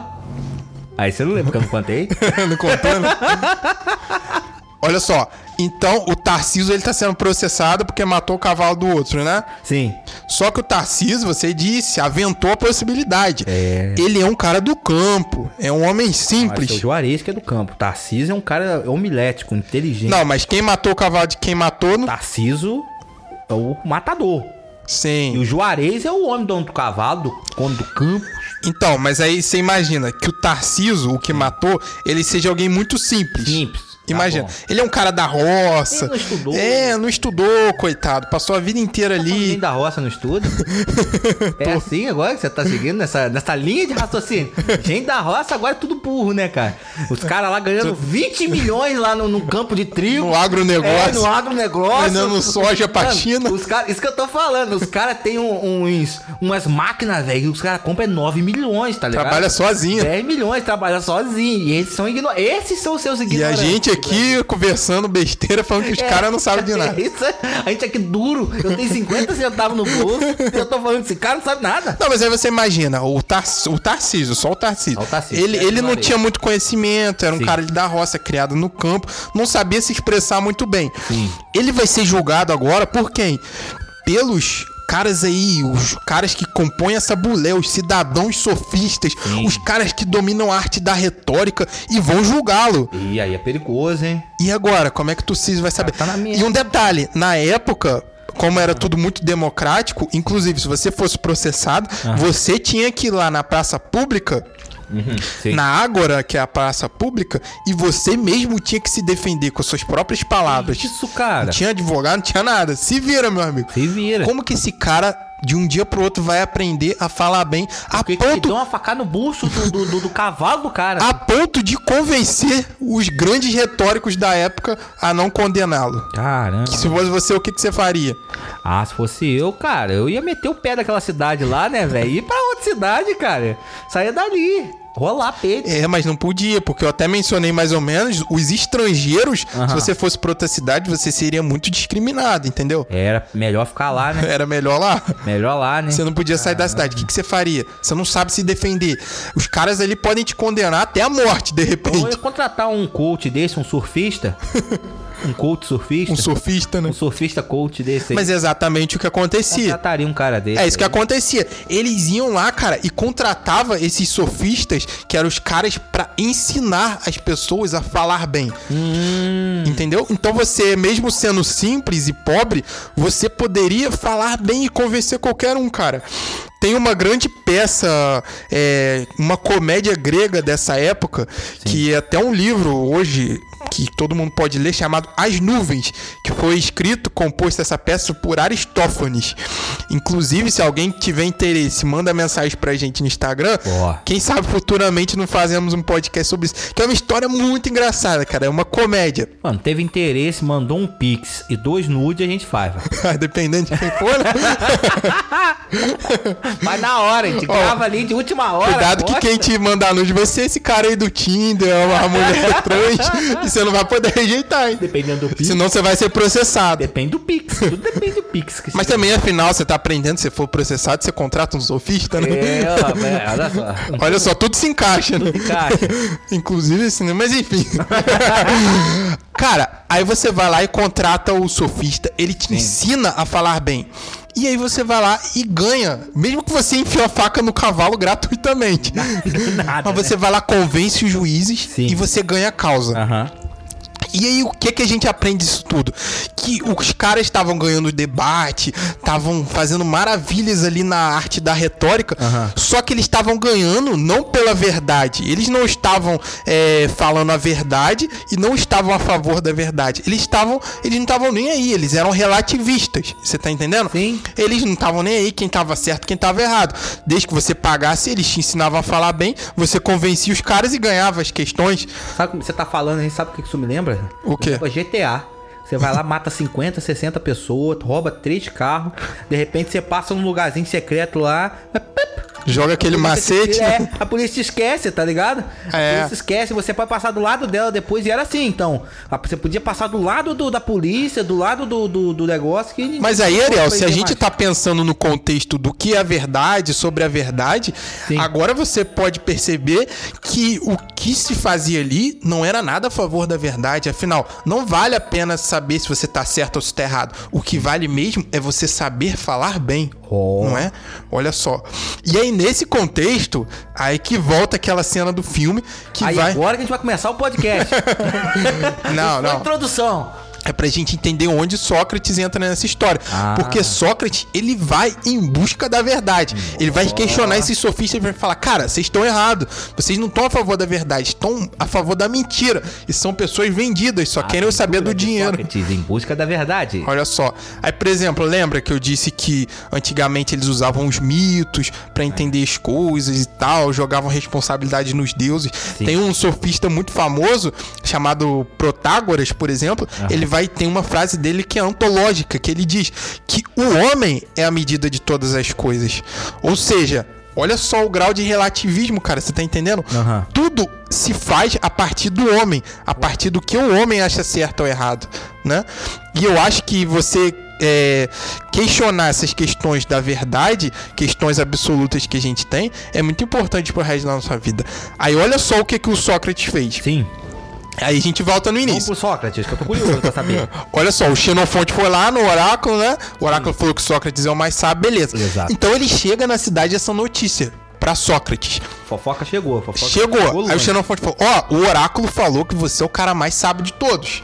Só que aquele detalhe, o oráculo não erra, certo? Sim. Então se ele falou que Sócrates tava ali passando um cafezinho dele, Tranquilão, né, cara? margarina, né, cara? Passando naquele pãozinho de fogo. Pão dormido, né? Aquele pãozinho dormido, que tava de boa na, na, na vida dele. O cara né, fala? Ó, você é o mais sábio de todos. É, de repente Se vira. cara- É. Só que é aquilo, o oráculo ele fala o quê? Por meio de mistérios, né? Ah. Ele fala por códigos. Então Sócrates não entendeu, falou: "Não, não é possível, cara. Eu não sou o cara mais sábio de todos, eu tenho pelo menos a noção disso. Como assim eu sou mais sábio?" Aí ele falou: "Não, o oráculo falou, tá falado." E aí Sócrates vai em busca da verdade. E o que, que ele vai fazer? Ó. Sócrates, ele vai falar e ele vai questionar, tentar conversar com quem? Com os caras que dizem saber a verdade, com os caras que dizem ter o conhecimento. Cara inteligente lá da história, tá? Os É. sofistas, os grandes cidadãos lá que regem a cidade, certo? Os anciãos, né? Os anciãos. Sim. Então Sócrates, ele vai por toda a Grécia e começa a questionar as pessoas que ele achava que tinham algum grau de sabedoria. Foi fazendo uma peneira ali. É, não, ele falou: eu, eu quero mostrar pro oráculo que eu não sou mais sábio. Então eu vou debater com as pessoas sobre um Cara, assunto. tava- a, a campanha de Sócrates é pra mostrar que ele era burro. É, desmoralizar Pô, o oráculo. Não é, eu sou. Eu sou um merda, pô. Como é que você. Aí ele chegou lá para as pessoas que sabiam é, sobre o amor.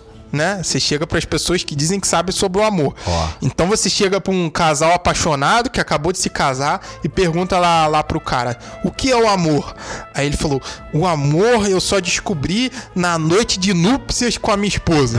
Olha só, cara esperto. Ah, Claro, é. Aí você chega pra uma donzela apaixonada e pergunta, Sócrates perguntou: "E aí, donzela, o que é o amor?"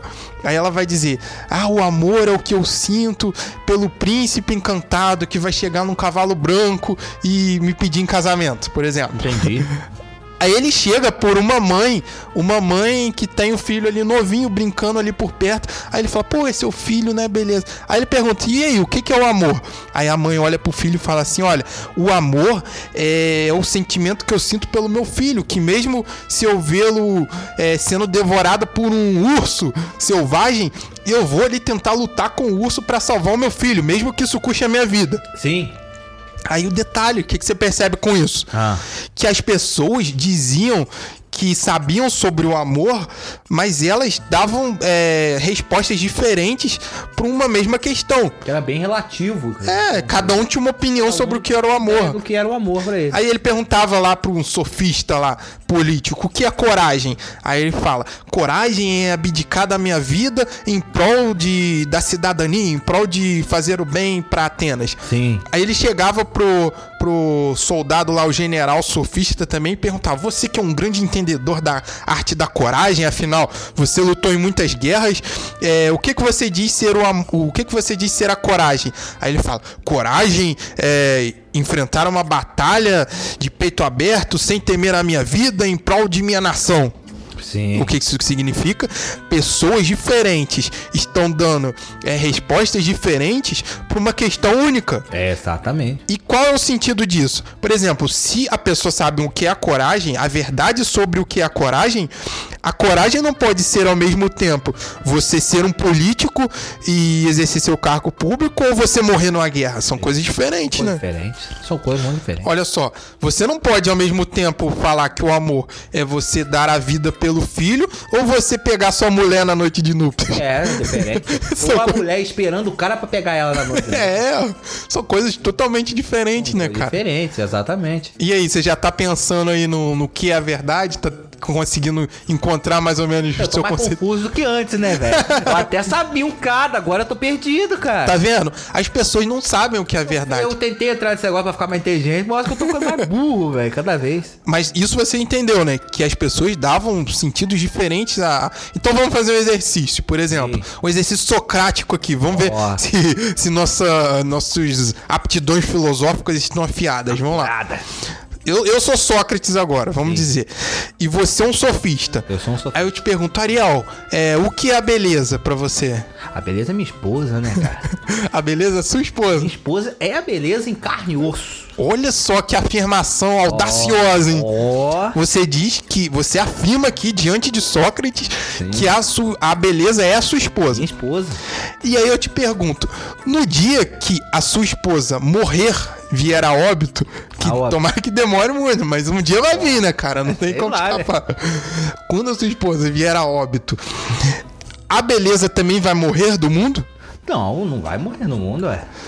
Não, você disse que a sua esposa é a beleza. Sim. Então, se a sua esposa morrer, a beleza vai morrer junto com ela e tudo se tornará feio. Não, não vai, nem tudo vai se tornar feio. Então ela não é a beleza, então. Você tá dizendo então que a beleza vai continuar existindo. Vai continuar existindo. Então, mas se a beleza é a sua esposa e a beleza que a sua esposa morre, ou seja, a beleza morre, então ela não poderia continuar existindo? Sim, porque eu tenho minha filha. mas sua filha também vai. cara. mas você tá entendendo? Aham. Numa dessas, Sócrates já mostraria pro cara que o conceito que ele tem de beleza, de ser a esposa dele, não é a beleza. Fechado. É. É. Só fechada, só o que ele entende naquele As momento. pessoas não sabem o que são as coisas em si. Elas dão exemplos do que elas acham que aquilo é. Exato. Você tá entendendo? Aham. Ou seja, a verdade sobre as coisas, as pessoas não sabem. Aí tem um diálogo maravilhoso de Sócrates, que o Sócrates tá andando na rua e aí ele se depara com um camarada aí, um grande figurão de Atenas, uma figura muito imponente chamado Hippias, o nome do cara. E aí Sócrates tá lá andando na rua e ele se depara com essa comitiva de hippies, com muitas mulheres em volta, você imaginando, gente querendo tirar foto com ele, pedindo selfie, né? tudo isso. E aí, Eram os hippies. não, o, o Hippias, que era um grande é, sofista da época, né? Ele ali com grande pompa, aquelas capas de púrpura, você imagina, né? Um cara muito, muito bem quisto naquela Da sociedade. É, É, o TikToker da época. é, um blogueirinho da época, né? E aí o Hippias fala assim: Olha, Sócrates, que bom te ver. Quanto tempo eu não te vejo, meu amigo? É. Eu gostaria de te convidar, Sócrates, porque eu estou indo agora até o ginásio para fazer um discurso sobre a genealogia dos heróis. Ó. Olha que bonito, né? Que coisa bonita. Olha só. E ele falou assim: E Sócrates, eu gostaria de te convidar para ouvir este meu discurso, que eu já tenho praticado esse discurso ao longo de vários episódios, e eu gostaria que você fosse lá porque esse discurso é muito belo. E, nesse, e aí, nesse momento, o Sócrates falou: Ah, eu não, infelizmente eu tô ocupado, não vou poder ir agora. Mas vem cá, Só vacila. mas vem cá, ô Rippers. Você disse que o seu discurso é belo, certo? Sim. Aí o Rippers diz: Sim, isso mesmo, é muito belo. Todo mundo diz que é belo. Show. Eu falo muito bem, eu tenho o dom da retórica, né? De, eu falo como poucas pessoas, né? Eu sei empregar bem os verbos, as locuções adverbiais, os adjetivos nos lugares certos, tenho um vocabulário amplo, portanto, meu discurso é muito belo. E daí Sócrates vira pra ele e diz: é, já que seu discurso é belo, o que você diz que. O que é a beleza, Rippers? A mesma pergunta que eu te fiz, né? E aí o Rippers diz assim pra Sócrates: Ô Sócrates, a beleza é uma bela virgem. Isso sim é algo muito belo. É, o Ripper estava ali na seca, né? É. O Ripper estava ali na, na, na dificuldade ali. Isso é logo se vê, né? Ele falou: uma bela virgem é algo muito belo. Aí Sócrates diz assim: É, mas você considera que uma égua bela, bem tratada, também pode ser bela? Se ela for virgem. Aí ele diz: é, até pode, se ela é bela, pode ser bela. E aí Sócrates diz assim: Você considera que uma panela bela pode ser bela? Se ela for virgem.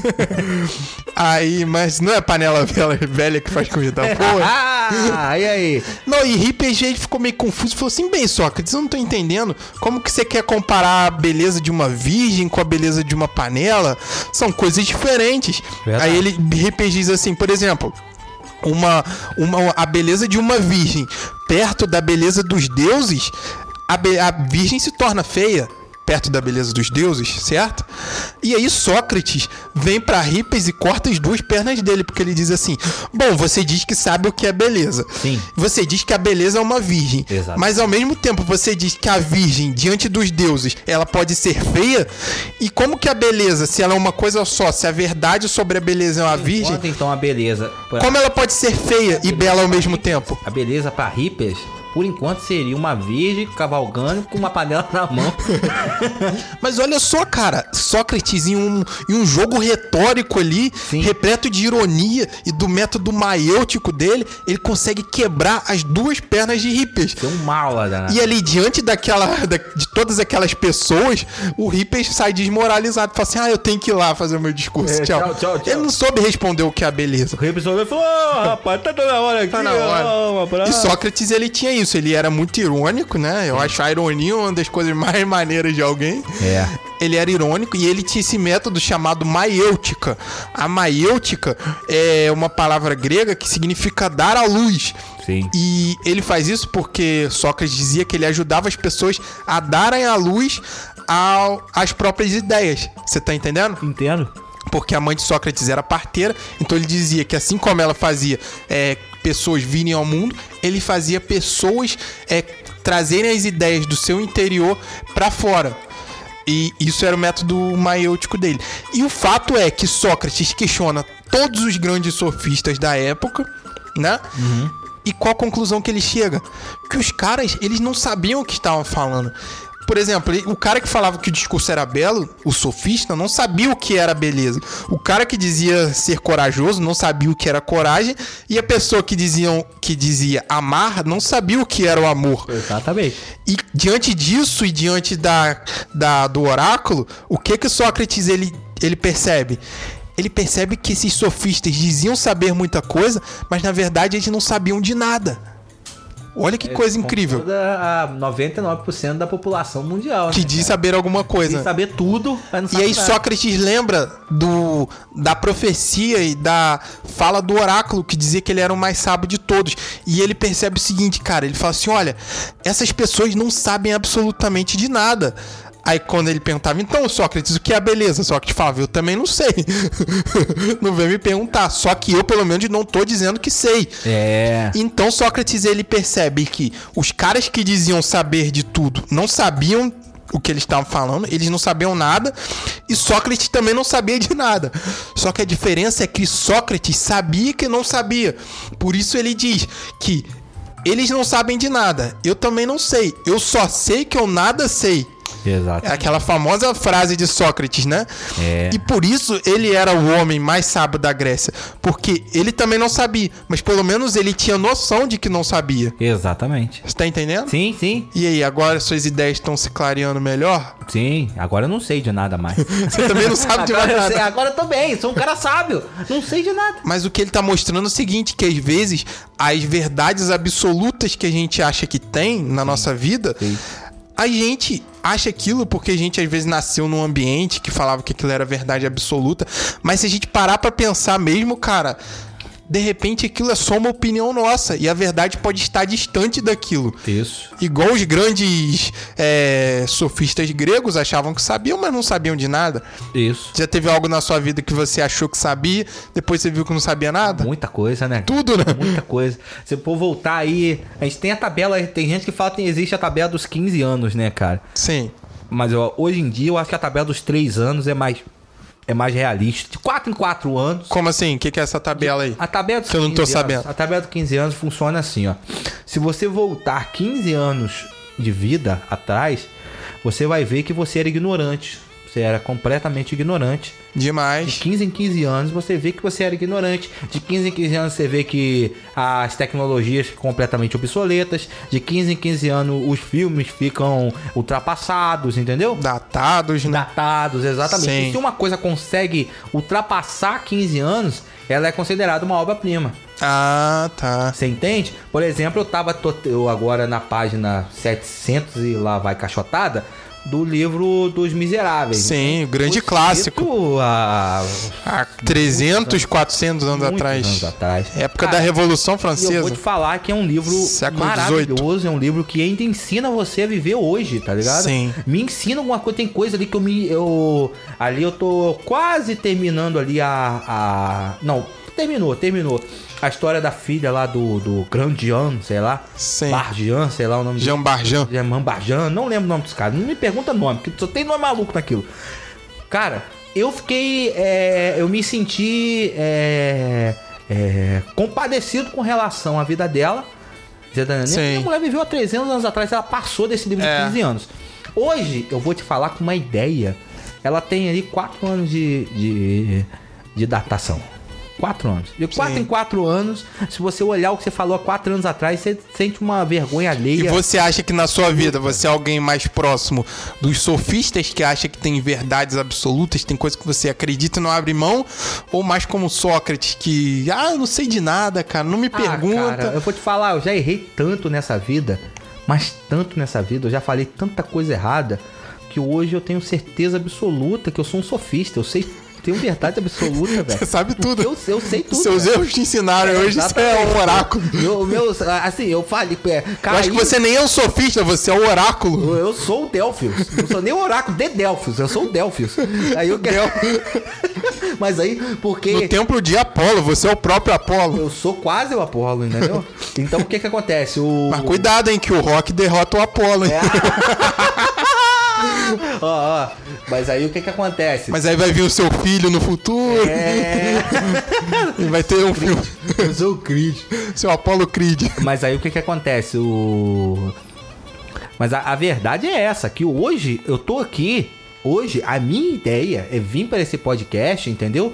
É destilar todo o meu conhecimento, sabedoria, entendeu? Para essa Sim. população aí que está vindo agora. Em e- busca de conhecimento. em busca de. Estão de- vindo no lugar certo. É, exatamente. saber como funciona a vida, o que é a vida, como funciona. Porque o, o- esse podcast funciona como? Você está aí.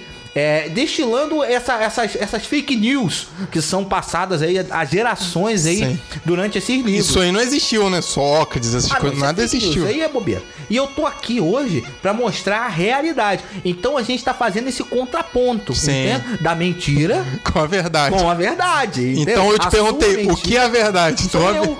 Você. Sou eu, entendeu?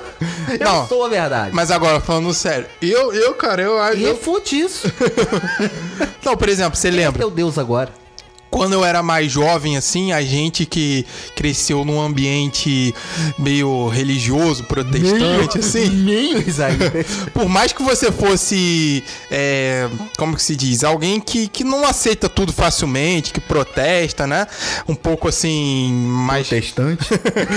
Não, mas você tem ali um, um arcabouço de, de leis ali, de coisas que são tidas como verdades absolutas, Ah, né? A gente citou o exemplo da igreja católica, mas, por exemplo, é, você aprende que na própria Bíblia, numa igreja evangélica que seja, o quê? Que Jesus é o caminho, é a verdade, é a vida, né? Isso aí. Então, essa é a verdade absoluta, cara. E acabou. E só que o problema não é esse. O problema é que a partir disso, algumas pessoas se julgam como os sofistas se julgavam, detentores de todo o conhecimento acerca desse caminho verdade e vida, que é Jesus, né? Aham. Aí eles acham que são representantes desse cara e o que eles falam, por conseguinte, também vira verdade. Você tá entendendo? Exatamente. Onde eu quero chegar? Exatamente. Então, Eu- eu- isso que é loucura. Isso que é loucura. Eu sou um porta-voz de Deus. Então, logo, tudo que eu falo, É. por mais absurdo e louco que seja, é a realidade, verdade Isso. absoluta. Porque se Deus é a verdade e você é o representante de Deus, logo você é representante da verdade. E me desrespeitar é desrespeitar a Deus. Sim. Não importa o que eu tô dizendo. É. É, a gente zoa, mas isso é verdade, cara, porque isso acontece em muitos ambientes religiosos e as pessoas ficam cada vez mais cegas. Tipo, a gente tá. Hoje tá todo mundo falando, né? Provavelmente esse podcast vai ao ar depois, vai ficar datado isso que eu vou falar. Mas houve um, um período aí nesse ano de 2021 que todo mundo falou que seria a época mais fria do ano, que ia cair neve no Brasil e tudo mais. Sim. E realmente hoje fez muito frio. E aí, cara, eu, eu vi hoje, convivi com algumas pessoas é, que eram até religiosos, nem sei se são mais, mas que conviveram nesse ambiente. E olha só, cara, o nível de, de é, influência que a religião tem nas pessoas. Sim. Que é, ela age até na vestimenta das pessoas. Então essas pessoas, meninas, mulheres, elas não usam calça comprida porque o ambiente religioso delas dizem que não pode. Não pode. então não É- pode. é coisa de homem. Elas não chegam a questionar isso. Minha mulher mesmo não usa calça comprida. Só que, cara, Deus me livre. você não deixa, né? É do diabo. Só que, cara, Eu olha mesmo só. uso calça comprida. Olha o grau de, de influência que isso exerce nas pessoas. Então tá um frio, cara, um frio do cão, do inferno, sei lá. E, cara, a menina lá de saia, ela, porque ela não pode usar é, calça. Imagina. Tremendo, com a mão tremendo. Imagina, velho, gangrenando, gangrenando. A pena já tava azul, cara. Mas a menina tava lá de saia tranquilo. Por quê? Porque. Se você parar a pensar... Não, mas olha a só. antena para de doer, né? já nem sentia mais nada. Mas a pessoa falou pra menina que se ela usar calça, ela tá indo contra Deus, porque na Bíblia, em algum lugar, tá escrito que se eu usar calça é pecado. Tu usar calça, Sendo, escrito isso. sendo que Não nem usarás calça pra ir com a confecção. é um dos dez mandamentos, entendeu? Então olha que coisa absurda, cara. Você tá me entendendo? O grau que vai chegando muitas das vezes a o, a influência da religião na vida das pessoas, né? E eu tô falando isso por quê? Porque antes, como eu, eu estava em alguns ambientes como esse, Sim. mas eu era meio questionador mesmo. eu- muitas coisas eu não Você era concordava. diferentão. Você era o cara que gostava de aparecer, né? Não, cara, eu, eu levava a sério muitas coisas ali e tal. E eu lia a Bíblia, estudava, mesmo sendo jovem ali, eu estudava e queria entender por que, que o cara tava falando isso e não achava nenhum respaldo e questionava. Mas mesmo. Onde o cara tirou isso, né? O cara lê a Bíblia duas vezes pra descobrir que o cara tirou isso do Tico. Onde o cara tá falando que eu tenho que dar meu dinheiro aqui, mas não é. Aonde tá saindo não tanto? existia isso, cara. Aonde que é Enfim. isso? Mas não vou nem entrar nesses méritos. Por? O que, que tá acontecendo? Eu não fiz nada, cara. Mas, cara, Eu nasci assim. Eu gosto de, de outra, eu gosto dessas coisas, mas eu nasci assim. Pensa? Não, aí olha só, aí mesmo assim, cara, aí mesmo que eu fosse questionador e não concordasse com as coisas, tinham questões ali que eu falava, não, mas eu não posso questionar isso, senão tô questionando até Deus mesmo, né? E foi a partir da filosofia que eu consegui é, abrir a mente a partir dessa história de Sócrates e falar, cara, mas eu tenho que questionar tudo, velho. Até mesmo aquilo que eu considero verdade, eu tenho que questionar, que pode ser que eu não esteja do lado da verdade. Exatamente. Tá entendendo? Você tá do mal. Às vezes você ia lá na igreja e você tá do lado do mal, tá ligado? É, aí, por exemplo, a minha experiência com a filosofia, é, sempre me falaram que filosofia era uma coisa muito chata e Se tal. for parar pra pensar, os caras que são da Umbanda, os caras que são do, do- dessa, dessa parte da Umbanda, do Candomblé, a igreja, mano, o cara tá falando que tá expulsando os deuses dele da. da, da- você tá entendendo? É. É um negócio. é, acaba sendo um vilão. É, Acaba sendo um vilão. Pra alguém você era do mal, tá ligado? E isso é mesmo. Pra alguém você era do mal. Porque, por exemplo, pô, tu chegava lá e falava, tô expulsando a pombagira daqui do irmãozinho. Coitado, a pombagira pro outro cara é o, É o deus dele. É o deus dele, é o cara que guia a vida dele. É o cara, ela, ela, no caso, é ele também, sei lá, né? Aham. Mas o. É a pessoa que guia a vida dele, é a pessoa que, que faz o bem, é o, é o ser.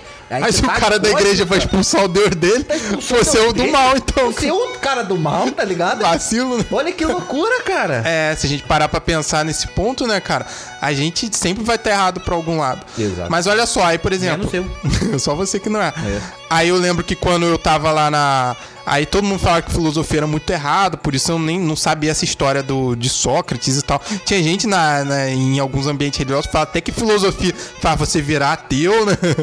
Não, você virou, né, cara? ah, é, olha só. Agora né? você é um. Totalmente. Um ateuzinho aí, um neo-ateu aí. E aí, cara, eu lembro que aí eu estudei numa escola realmente que a professora de filosofia era meio velhinha, assim, muito parada. Ah, é, né, mano? É, não, e dava mais aula muito mamão com açúcar. Eu falei, realmente essa matéria é muito chata. Até que quando eu fui estudar à noite, cara, eu tive contato com um professor muito louco, entendeu? É. Que aí me contou essa história de Sócrates. Só que aí, pô, fui estudar à Tinha noite. um professor, eu estudava num- numa escola que tinha, tipo assim, acho que a escola toda tinha umas, umas 280 mulheres e uns 15, 15 homens no total. Sim, E que era de formação de professores, Formação né? de professores, é uma, uma das burrice que eu fiz na minha vida foi sair de lá, né? Mas, claro, né, pô, eu ia me formar professor. Só por isso. Aí, Você nem arrumou você, nem arrumar nada ali. 40, não, nunca, não ia arrumar hoje. né? Minha turma tem, tinha 45 pessoas. Você só casou mesmo porque engravidou a menina. Não, é, foi o golpe da barriga solteiro até hoje. Foi o golpe da barriga invertida, velho. Eu que furei a camisinha aqui, né, mano? Se fudeu. Ah, e aí? Mano, tinha 45 pessoas na minha turma. E das 45 pessoas, só tinha eu de homem. E mesmo assim, não era um homem muito homem, assim, né? Então. Mais ou menos, meio era, é uma coisa. Café tava lá, é, eu nasci assim. Então. Cara, mas o. E eu tinha um professor de, de filosofia, mano, que ele era muito louco. Por quê? Ele era maluco porque ele era maluco. Tipo assim, jogava mesa, cadeira, tá ligado? Ele É. gritava, ele fazia algumas coisas e depois ele explicava filosoficamente. Parará, Ah, parará. Ele usava um pouco assim de, de, de confronto, aquele, aquela coisa ali pra chamar a atenção. Ele dava uma tá? aula corporal ali Só que ele ensinava algumas coisas legais da filosofia, como aquela filosofia. Ah, eu ensinava algumas coisas maneiras que eu- me Sim. fez gostar um pouco. E uma coisa que, que eu mais gostei da filosofia que ele fazia, mano, de tudo assim que ele, que, que ele fez, cara, é que ele pegou metade da da turma, cara. Que isso, cara. Mano, metade da turma. E as meninas tinham quantos anos? Eram maiores de idade, né? 15 anos, 12 anos. E o cara tinha quanto? meio. 40? Os caras tinham 30 anos de idade, cara. Que absurdo, Mas, cara, cara. esse cara, eu falei assim, eu quero ser filósofo, velho. E esse é o seu herói, né? Não, esse cara era meu Deus, cara. Esse é o seu herói, né? Então você apoia a pedofilia Não, agora. não, apoio a- o professor de filosofia. Ah, entendeu? tá. Apoio a filosofia sendo dita ali, sendo mostrada pessoalmente ali. Não, e ele... chegar pras meninas e falava assim: o que, que é o amor? Hein? E é isso aqui? Deixa eu te mostrar É amor. isso daqui? Que absurdo, né, cara? Meu Deus. Olha aí do que, que você ri, né, cara?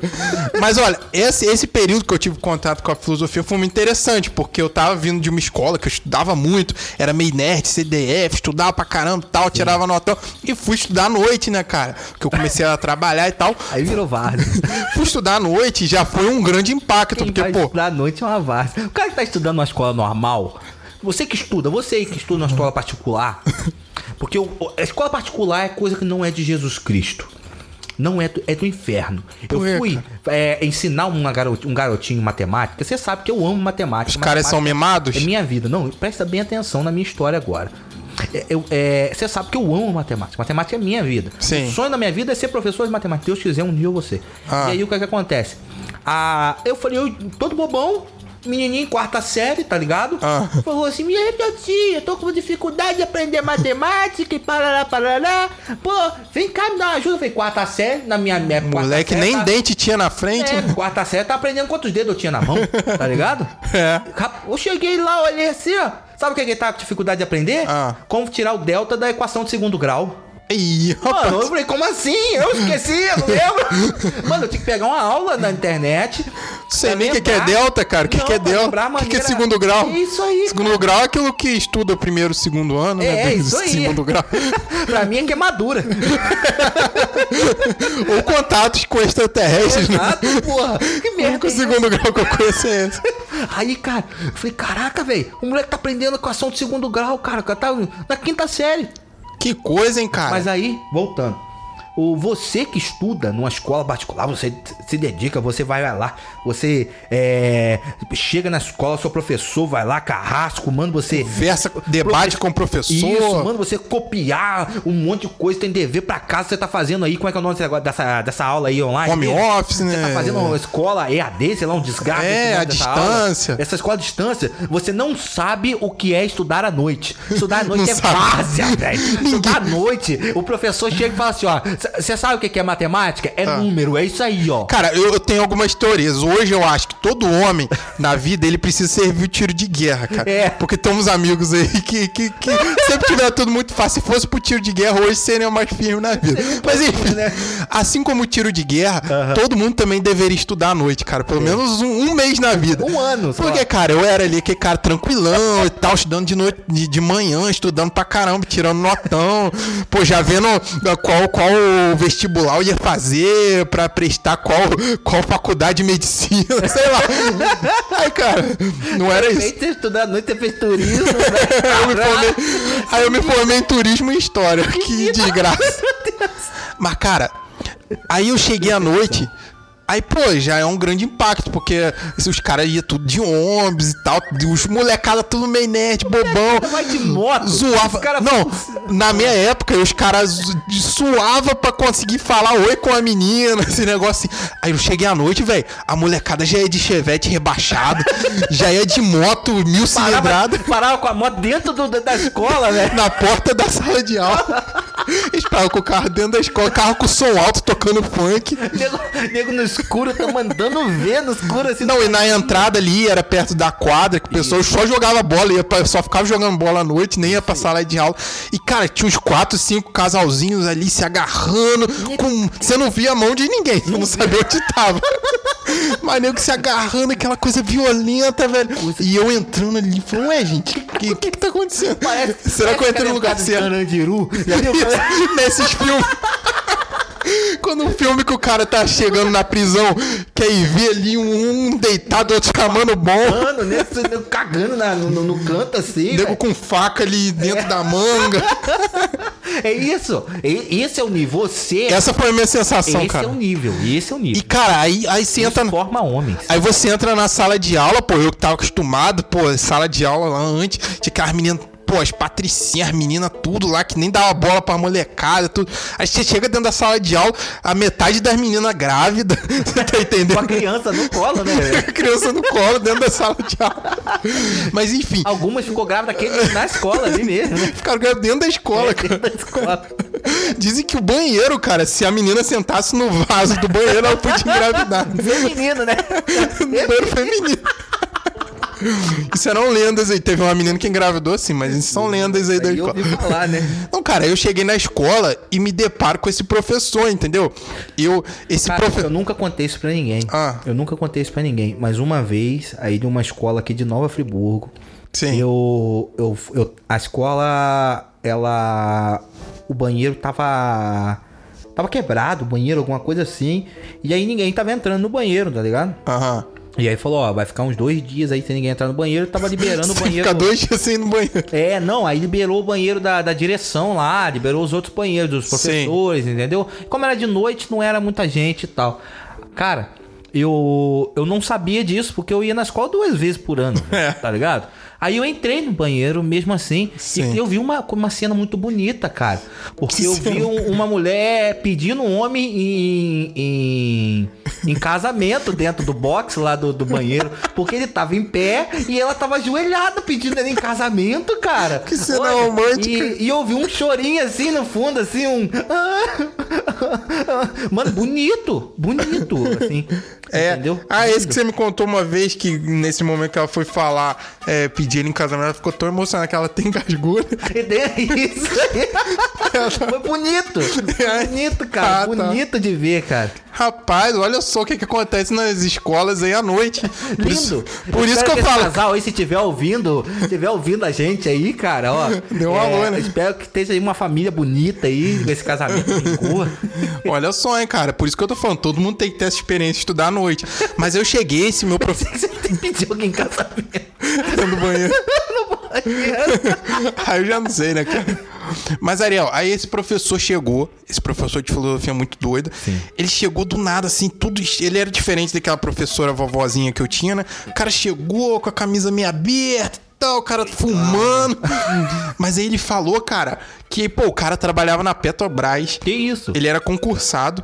Aí ele, pô, separou da mulher e ele, o, sempre, o sonho dele sempre foi dar aula de filosofia, que era o que ele gostava. Ele separou da mulher e falou: Quer saber, cara, eu vou atrás do meu sonho. Pediu demissão Que na, isso, na louca? Petrobras, ficou quatro anos fazendo a faculdade até ele conseguir virar professor. Olha só, o cara é louco, né? Cara louco. E aí ele contou essa história pra gente. Falei, gente, mas por que que esse cara abriu mão disso tudo pra falar de filosofia? E aí que ele contou essa história de Sócrates. Que, pô, o cara foi por toda Atenas, abriu mão também da vida dele, da família. Foi por toda Atenas em busca da verdade, em busca do significado da vida dele. E por conta disso, ele percebeu que não, não tinha verdade absoluta, Sim. na verdade, entendeu? E que as pessoas que achavam serem todos detentores dessa verdade, na verdade estavam todos enganados. Uhum.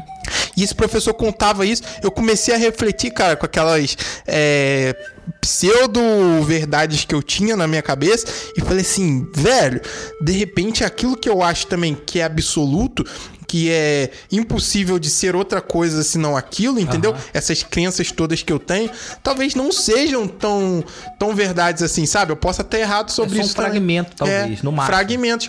E, cara, o simples fato de achar que eu podia estar errado em coisas que eu achava que era impossível estar errado, porque eu sempre vi as pessoas falando que aquilo era certo, Sim. me fez abrir a mente pra tudo, cara. É. E hoje eu enxergo a vida sempre assim, cara, olhando os dois pontos de tudo, entendeu? Você vai analisar política, pô, tem esse lado, mas tem o outro também. Você vai analisar a religião, tem esse lado, mas tem o outro É uma- também, é uma cara. vida. Eu eu vou falar a verdade pra você, é uma vida muito. Como é que eu posso falar de uma maneira carinhosa? É uma vida desgraçada. É. O fato de você é, ver apenas o seu lado e Isso. acreditar que o seu lado é uma verdade perfeita, tá ligado? Igual, eu acredito, assim. Uhum. É que o meu lado é o, lado, é, é- é o jeito perfeito. O que eu falo é, é a realidade. Em quem, em quem eu voto é o melhor do mundo, tá ligado? Então, cara, é É impressionante. desgraçado. O- é- aonde eu vou é o melhor lugar É. do mundo. A bebida que eu bebo é a melhor bebida do mundo, tá O ligado? que você gosta de fazer é o melhor do mundo. É a melhor coisa, tá ligado? Todo mundo que gosta. E quem não gosta daquilo que você faz eu ou concorda, tá música- errado. E a música que eu ouço é a única música boa, tá ligado? Isso. Mano, isso, isso é uma vida desgraçada, É. tá ligado? É. É. uma vida muito triste, cara. É uma vida muito triste. tem muito- Você vai se, se fechando dentro de bolhas. Dentro de bolhas, bolhas atrás de bolhas. E, cara, você vê política, mesmo, qualquer coisa, as pessoas. Cara, tem os dois lados. Hoje em dia tá meio polarizado. Cara, a pessoa do, do lado. é, de um lado, ela acha exatamente que a pessoa do outro lado está completamente errado. Que o outro lado é genocida, é gente assassina, tudo. E o outro lado, cara, acha que a pessoa do outro lado é totalmente errada. Maconheira, vagabundo, É. né? Trabalhador. Então, cara, não é É, é possível. É, é- é comunista. É impossível, cara, que essas duas pessoas estejam certas, você tá entendendo? Não, Pelo e a menos um desses tá errado. E a loucura é que você encontra, por exemplo, alguém que não é nem da direita e nem da esquerda, né? Isso. E que também não gosta do centrão. O que, que esse cara é, velho? Aí ele é, é tido como errado pelos Ele dois. é é pelos três, tá ligado? É. Porque tem a direita, tem a Ah. esquerda e tem um centrão agora, que eu não sei como é que eles arrumaram um centrão Sim. agora. E, e- e agora tem gente que não gosta de nenhum dos três. O que, que você é? Você não é Exatamente. nada, você é um cara E, ferrado. cara, eu acho que o que essa história aí pode deixar pra gente, pros nossos milhões de ouvintes aí que estão nos ouvindo, Um abraço aí. cara, é isso, velho. E apesar de tudo, de tudo, de toda essa história, do grande conhecimento que você adquiriu aqui nesse podcast, Através de mim. velho, pensa na sua vida a partir dessa perspectiva. Que talvez os sofistas aí que você concorda tanto, seus gurus ou seus coaches, eles podem também estar errados. Você tá entendendo? É, cara, eu vejo muito hoje. Eu, eu, me, eu, eu sou um pouco mais feliz toda vez que eu vejo é, opiniões diferentes da minha. Eu me É. sinto um pouco mais feliz. Mesmo que eu fique brabo no começo, no início. Mas, cara, procura alguém mais brando. Tem Sim. um- uma opinião um pouco diferente da sua, mas um pouco mais branda, assim, entendeu? Não vai direto É, nos Vai extremos. direto no extremo, tá ligado? Não abre lá um discurso lá de, de Karl Marx se você é um capitalista é, ferrenho, não abre um discurso de Karl Marx e começa, você tá entendendo? E, cara, eu, eu já Cara, mudei. vai no, vai no, Até politicamente, o pessoal até me zoava onde eu estudava, porque antes era uma coisa, depois viria outra. Mas por quê, cara? Porque eu sempre procurei estudar os dois lados. Então, tipo, É, eu tinha uma sempre opinião. falar que você era uma coisa depois virou outra, entendeu? sempre assim, desde criança. Aí desconfiou, uma né? coisa, mas numa hora ele vai virar outra, hein? Olha lá, hein? Mas não nesse sentido, mas nas ideias, cara. Ah, sim, nas Por- ideias. Porque olha só, aí eu, eu pensava uma coisa, aí eu começava a ler, estudar sobre o, o- o oposto daquilo, e eu falava, pô, cara, mas isso realmente faz sentido mais do que o outro. E às vezes estudando e vendo as coisas realmente como são, você consegue sair dessa questão da opinião e dessa pseudo-verdade sua, que na filosofia se chama de doxa, que é opinião, pra ir pra mais próximo da verdade. Tá entendendo? Então, E aí você fica no meio. Aí você não fica. Você. Hoje, hoje, falando. Não é que eu estou falando pra pessoa ficar em cima do muro. Você tem que ter suas opiniões, suas Exatamente. convicções. Mas, cara, tem coisas na sua vida que você pode achar que você sabe aquilo, cara, e que aquilo é exatamente a verdade. E não é. Entendeu? Exatamente. Só isso que eu tô falando. Aí você acaba sendo uma pessoa mais fluida. O que eu quero dizer é isso. Isso. Você é uma pessoa fluida. Não que você é fluida de mudar de ideia, mas você é, uma- você é fluida em aceitar outras coisas ou aceitar até o lado bom daquela coisa. Por exemplo, eu tava conversando com, com, com um amigo meu e ele tá, tá falando sobre religião. E, e ele namora uma menina que é uma de uma religião completamente diferente da dele. É, pra algumas religiões isso é um absurdo. Isso é um absurdo. Eu mesmo acho que eu nunca namorei uma menina da minha religião. Até porque eu nem sei qual é a minha religião. Você nem tem mais religião. eu não faço ideia qual é a minha religião, mas eu nunca namorei uma menina ali. Exatamente, Exatamente daquele negócio da igreja e tal. Nunca, nunca consegui. Mas aí o que que acontece?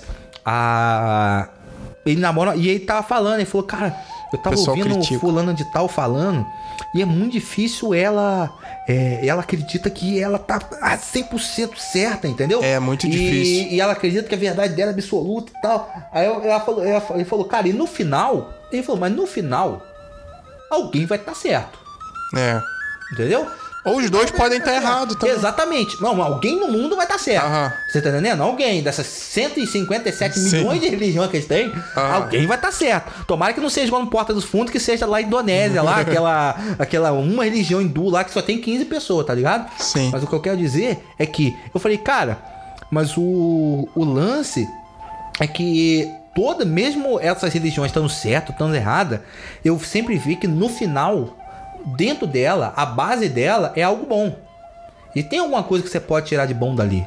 Você entende? Sim. É uma coisa que hoje eu tento ver, até em é, opiniões alheias. É que mesmo ele não, não sendo uma verdade absoluta, ou ele tem algumas coisas ruins, tem alguma base boa dentro de tudo. Aí o meu exemplo que eu tava falando anteriormente. Sim. Aí eu vi que é, tinha essas questões aí que eu considerava absolutas. Comecei a questionar a partir desse conhecimento da filosofia, de questionar se a minha verdade realmente era verdade. Uhum.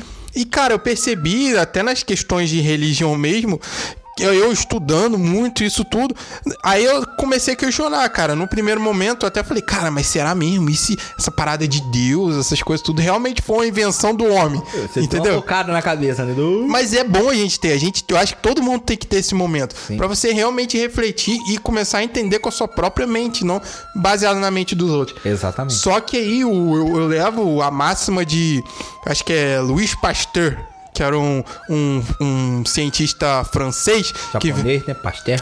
que um francês que ele inventou até o processo de pasteurização, né, do leite, que essas coisas bonito, todas. hein? E ele era um cara muito inteligente. Ele disse o seguinte: é, que a, a inteligência por vezes te torna ateu, mas a muita inteligência mostra que é impossível que não haja Deus, entendeu? Exato. Então, tipo assim, aí eu estudando várias coisas e tal, eu falei, cara, é impossível que não haja Deus. Você olha o universo, você olha todas as- essas questões, cara, que, que a gente poderia ficar quatro horas falando sobre isso. Mas talvez em outro podcast, quem sabe a gente fale, né? Fique sobre quatro horas falando sobre isso. a existência de Deus, porque é uma coisa muito profunda, muito interessante. Sim. Só que, cara, eu vi que realmente não tem como não haver. Só que, na verdade, É o, um podcast que eu tenho que me preparar, porque eu não posso falar muita coisa, né, cara? Na verdade, o, o Deus, o Deus que às vezes é preciso a gente questionar, não é exato, não é Deus mesmo, o Deus da verdade, vamos dizer assim, mas é esse Deus criado por muitas religiões, cara. Sim, Porque às vezes o cara, que é o que É a a gente falou, dele, ele né? se diz o representante de Deus, inventa um monte de absurdo e você se ma- é, se frustra com aquelas coisas que você vê que aquilo, pô, tá tudo errado e às vezes muita gente se magoa ou joga a responsabilidade e fala, ah, isso é culpa de Deus e tal. Mas Deus não tem nada a ver com aquilo, cara. Isso é um o cara maluco que inventou, entendeu? Exato. E no fim das contas, a, hoje em dia aí que tá, né, a questão, existe ou não a verdade, o que é a verdade, e a gente vive num tempo tão é, da pós-verdade que tudo é muito confuso, e, por exemplo, tem até o, um grande é, escritor aí russo, Dostoiévski, não sei se você já ouviu falar, Ah. um dos livros dele chamado Irmãos Karamazov, ele traz um questionamento muito interessante que ele diz: se Deus não existe, tudo é permitido. O que que isso quer dizer? Se a verdade absoluta que a gente tem, ela vem toda baseada a partir do conceito de Deus, entendeu? Sim, sim. Que fala que matar é errado, que roubar é errado, que você Exato. tem que amar o próximo e tal. Agora, imagina, se Deus não existe, isso tudo, por que que é errado? Você tá entendendo? É. Por que que matar é errado? Onde tá escrito que matar é errado? É, Onde tá escrito que roubar é errado? Até aí você fala, ah, mas matar é, faz mal. É, Faz mal pra quem? Faz mal pro outro, mas pra mim não- É, entristece uma família, entendeu? Mas onde tá é, escrito que de entristecer uma família é errado? É. Ah, mas aí você faz mal, aí você faz uma coisa pros outros que você não quer fazer pra você também. Mas onde tá escrito que fazer uma Sim. coisa pros outros? Então se, se você for pro Roubar é errado. Isso. Porque, ah, você rouba, você prejudica uma pessoa. Mas se eu roubei, eu tô me beneficiando. É, você tá e entendendo? É, ele e também aí? que roube. Então, quando a gente mergulha nesse relativismo total, cara, é um campo perigoso, porque tudo pode ser relativo, entendeu? Você comete um crime, aí você, ah, mas eu cometi, mas como assim? Baseado em quê? Se você não tem verdades absolutas. Exato. Então, a, a- a lição aí, né? Le- Vamos virar o He-Man, desenho do He-Man. Qual a lição de hoje que a gente Aí pra, aprende? uma, bra- aí pra, pra comemorar. Então, a, então, a lição de, de hoje aí, nós temos aí que se você cometer um crime, quer dizer que o que te falta é que você não tá no lugar errado. Se você estivesse na Grécia no tempo certo, você poderia ter fugido disso daí. Era só você entendeu? ter uma boa lábia. uma boa lábia. É, e apesar que hoje em dia também não é tão diferente, né? Tipo, você imagina num cenário hipotético que você seja, sei lá, presidente de um país, alguma coisa assim, você tenha muito poder. Sim. Aí você promove o maior esquema de corrupção da história, cara. Ó. da humanidade. É, isso pode acontecer. Entendeu? Aí eles botam o nome dessa investigação aí de lava carros, por Lava exemplo. carros, vamos dizer. isso, isso aí. E aí você é até preso, é tudo isso. Cara, só que se você tiver bons advogados, se você tiver Uma um- brecha muito boa. uma brecha na lei ali, bons advogados e uma boa retórica, você pode não somente se livrar da prisão, mas quem sabe até virar presidente Virar um novamente. herói e virar um presidente. É. Ou seja, vale muito mais a, a você saber A falar bem, a retórica, manipular as pessoas do que a verdade em si, né? Exato. Isso no cenário Não, hipotético. isso não, claro. isso não, isso a gente tá fazendo só. Hoje em dia, no Brasil, isso jamais aconteceria. Não, isso é impossível de acontecer. Mas é só pra simplificar o que a gente tá tentando Sim. passar até agora, né? Então é isso, cara. Então vale pro nosso ouvinte aí, cara. Questiona tudo. Me- Não pra você viver num relativismo total, mas, cara, questiona que com certeza o mais difícil é a gente questionar as nossas próprias verdades. Mas quando a gente questionar as próprias verdades e perceber que, cara, a gente não é o centro do mundo e não tá certo em tudo, com certeza vai valer a pena analisar a vida dessa forma mais diferente. Um pouco, você vai ver Isso aí. melhor um pouco, entendeu? Então, muito obrigado.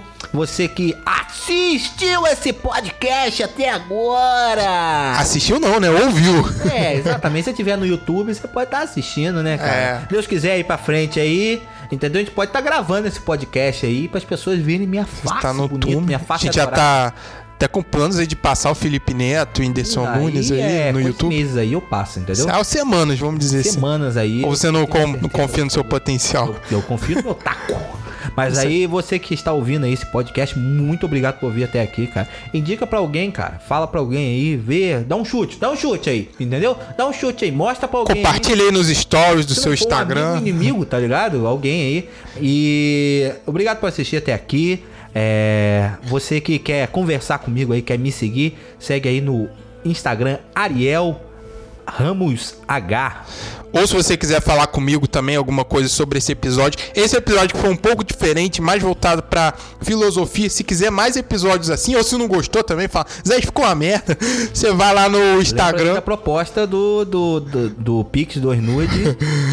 Vai no Instagram, isaías.outeiro e fala comigo. E também você, se quiser nos seguir no Instagram, é papinho.torto, que é o nosso podcast aí no Instagram também. E segue a gente lá que sempre vamos estar postando coisas interessantes sobre os episódios. Isso daí. Muito obrigado por tudo e tchau. Valeu!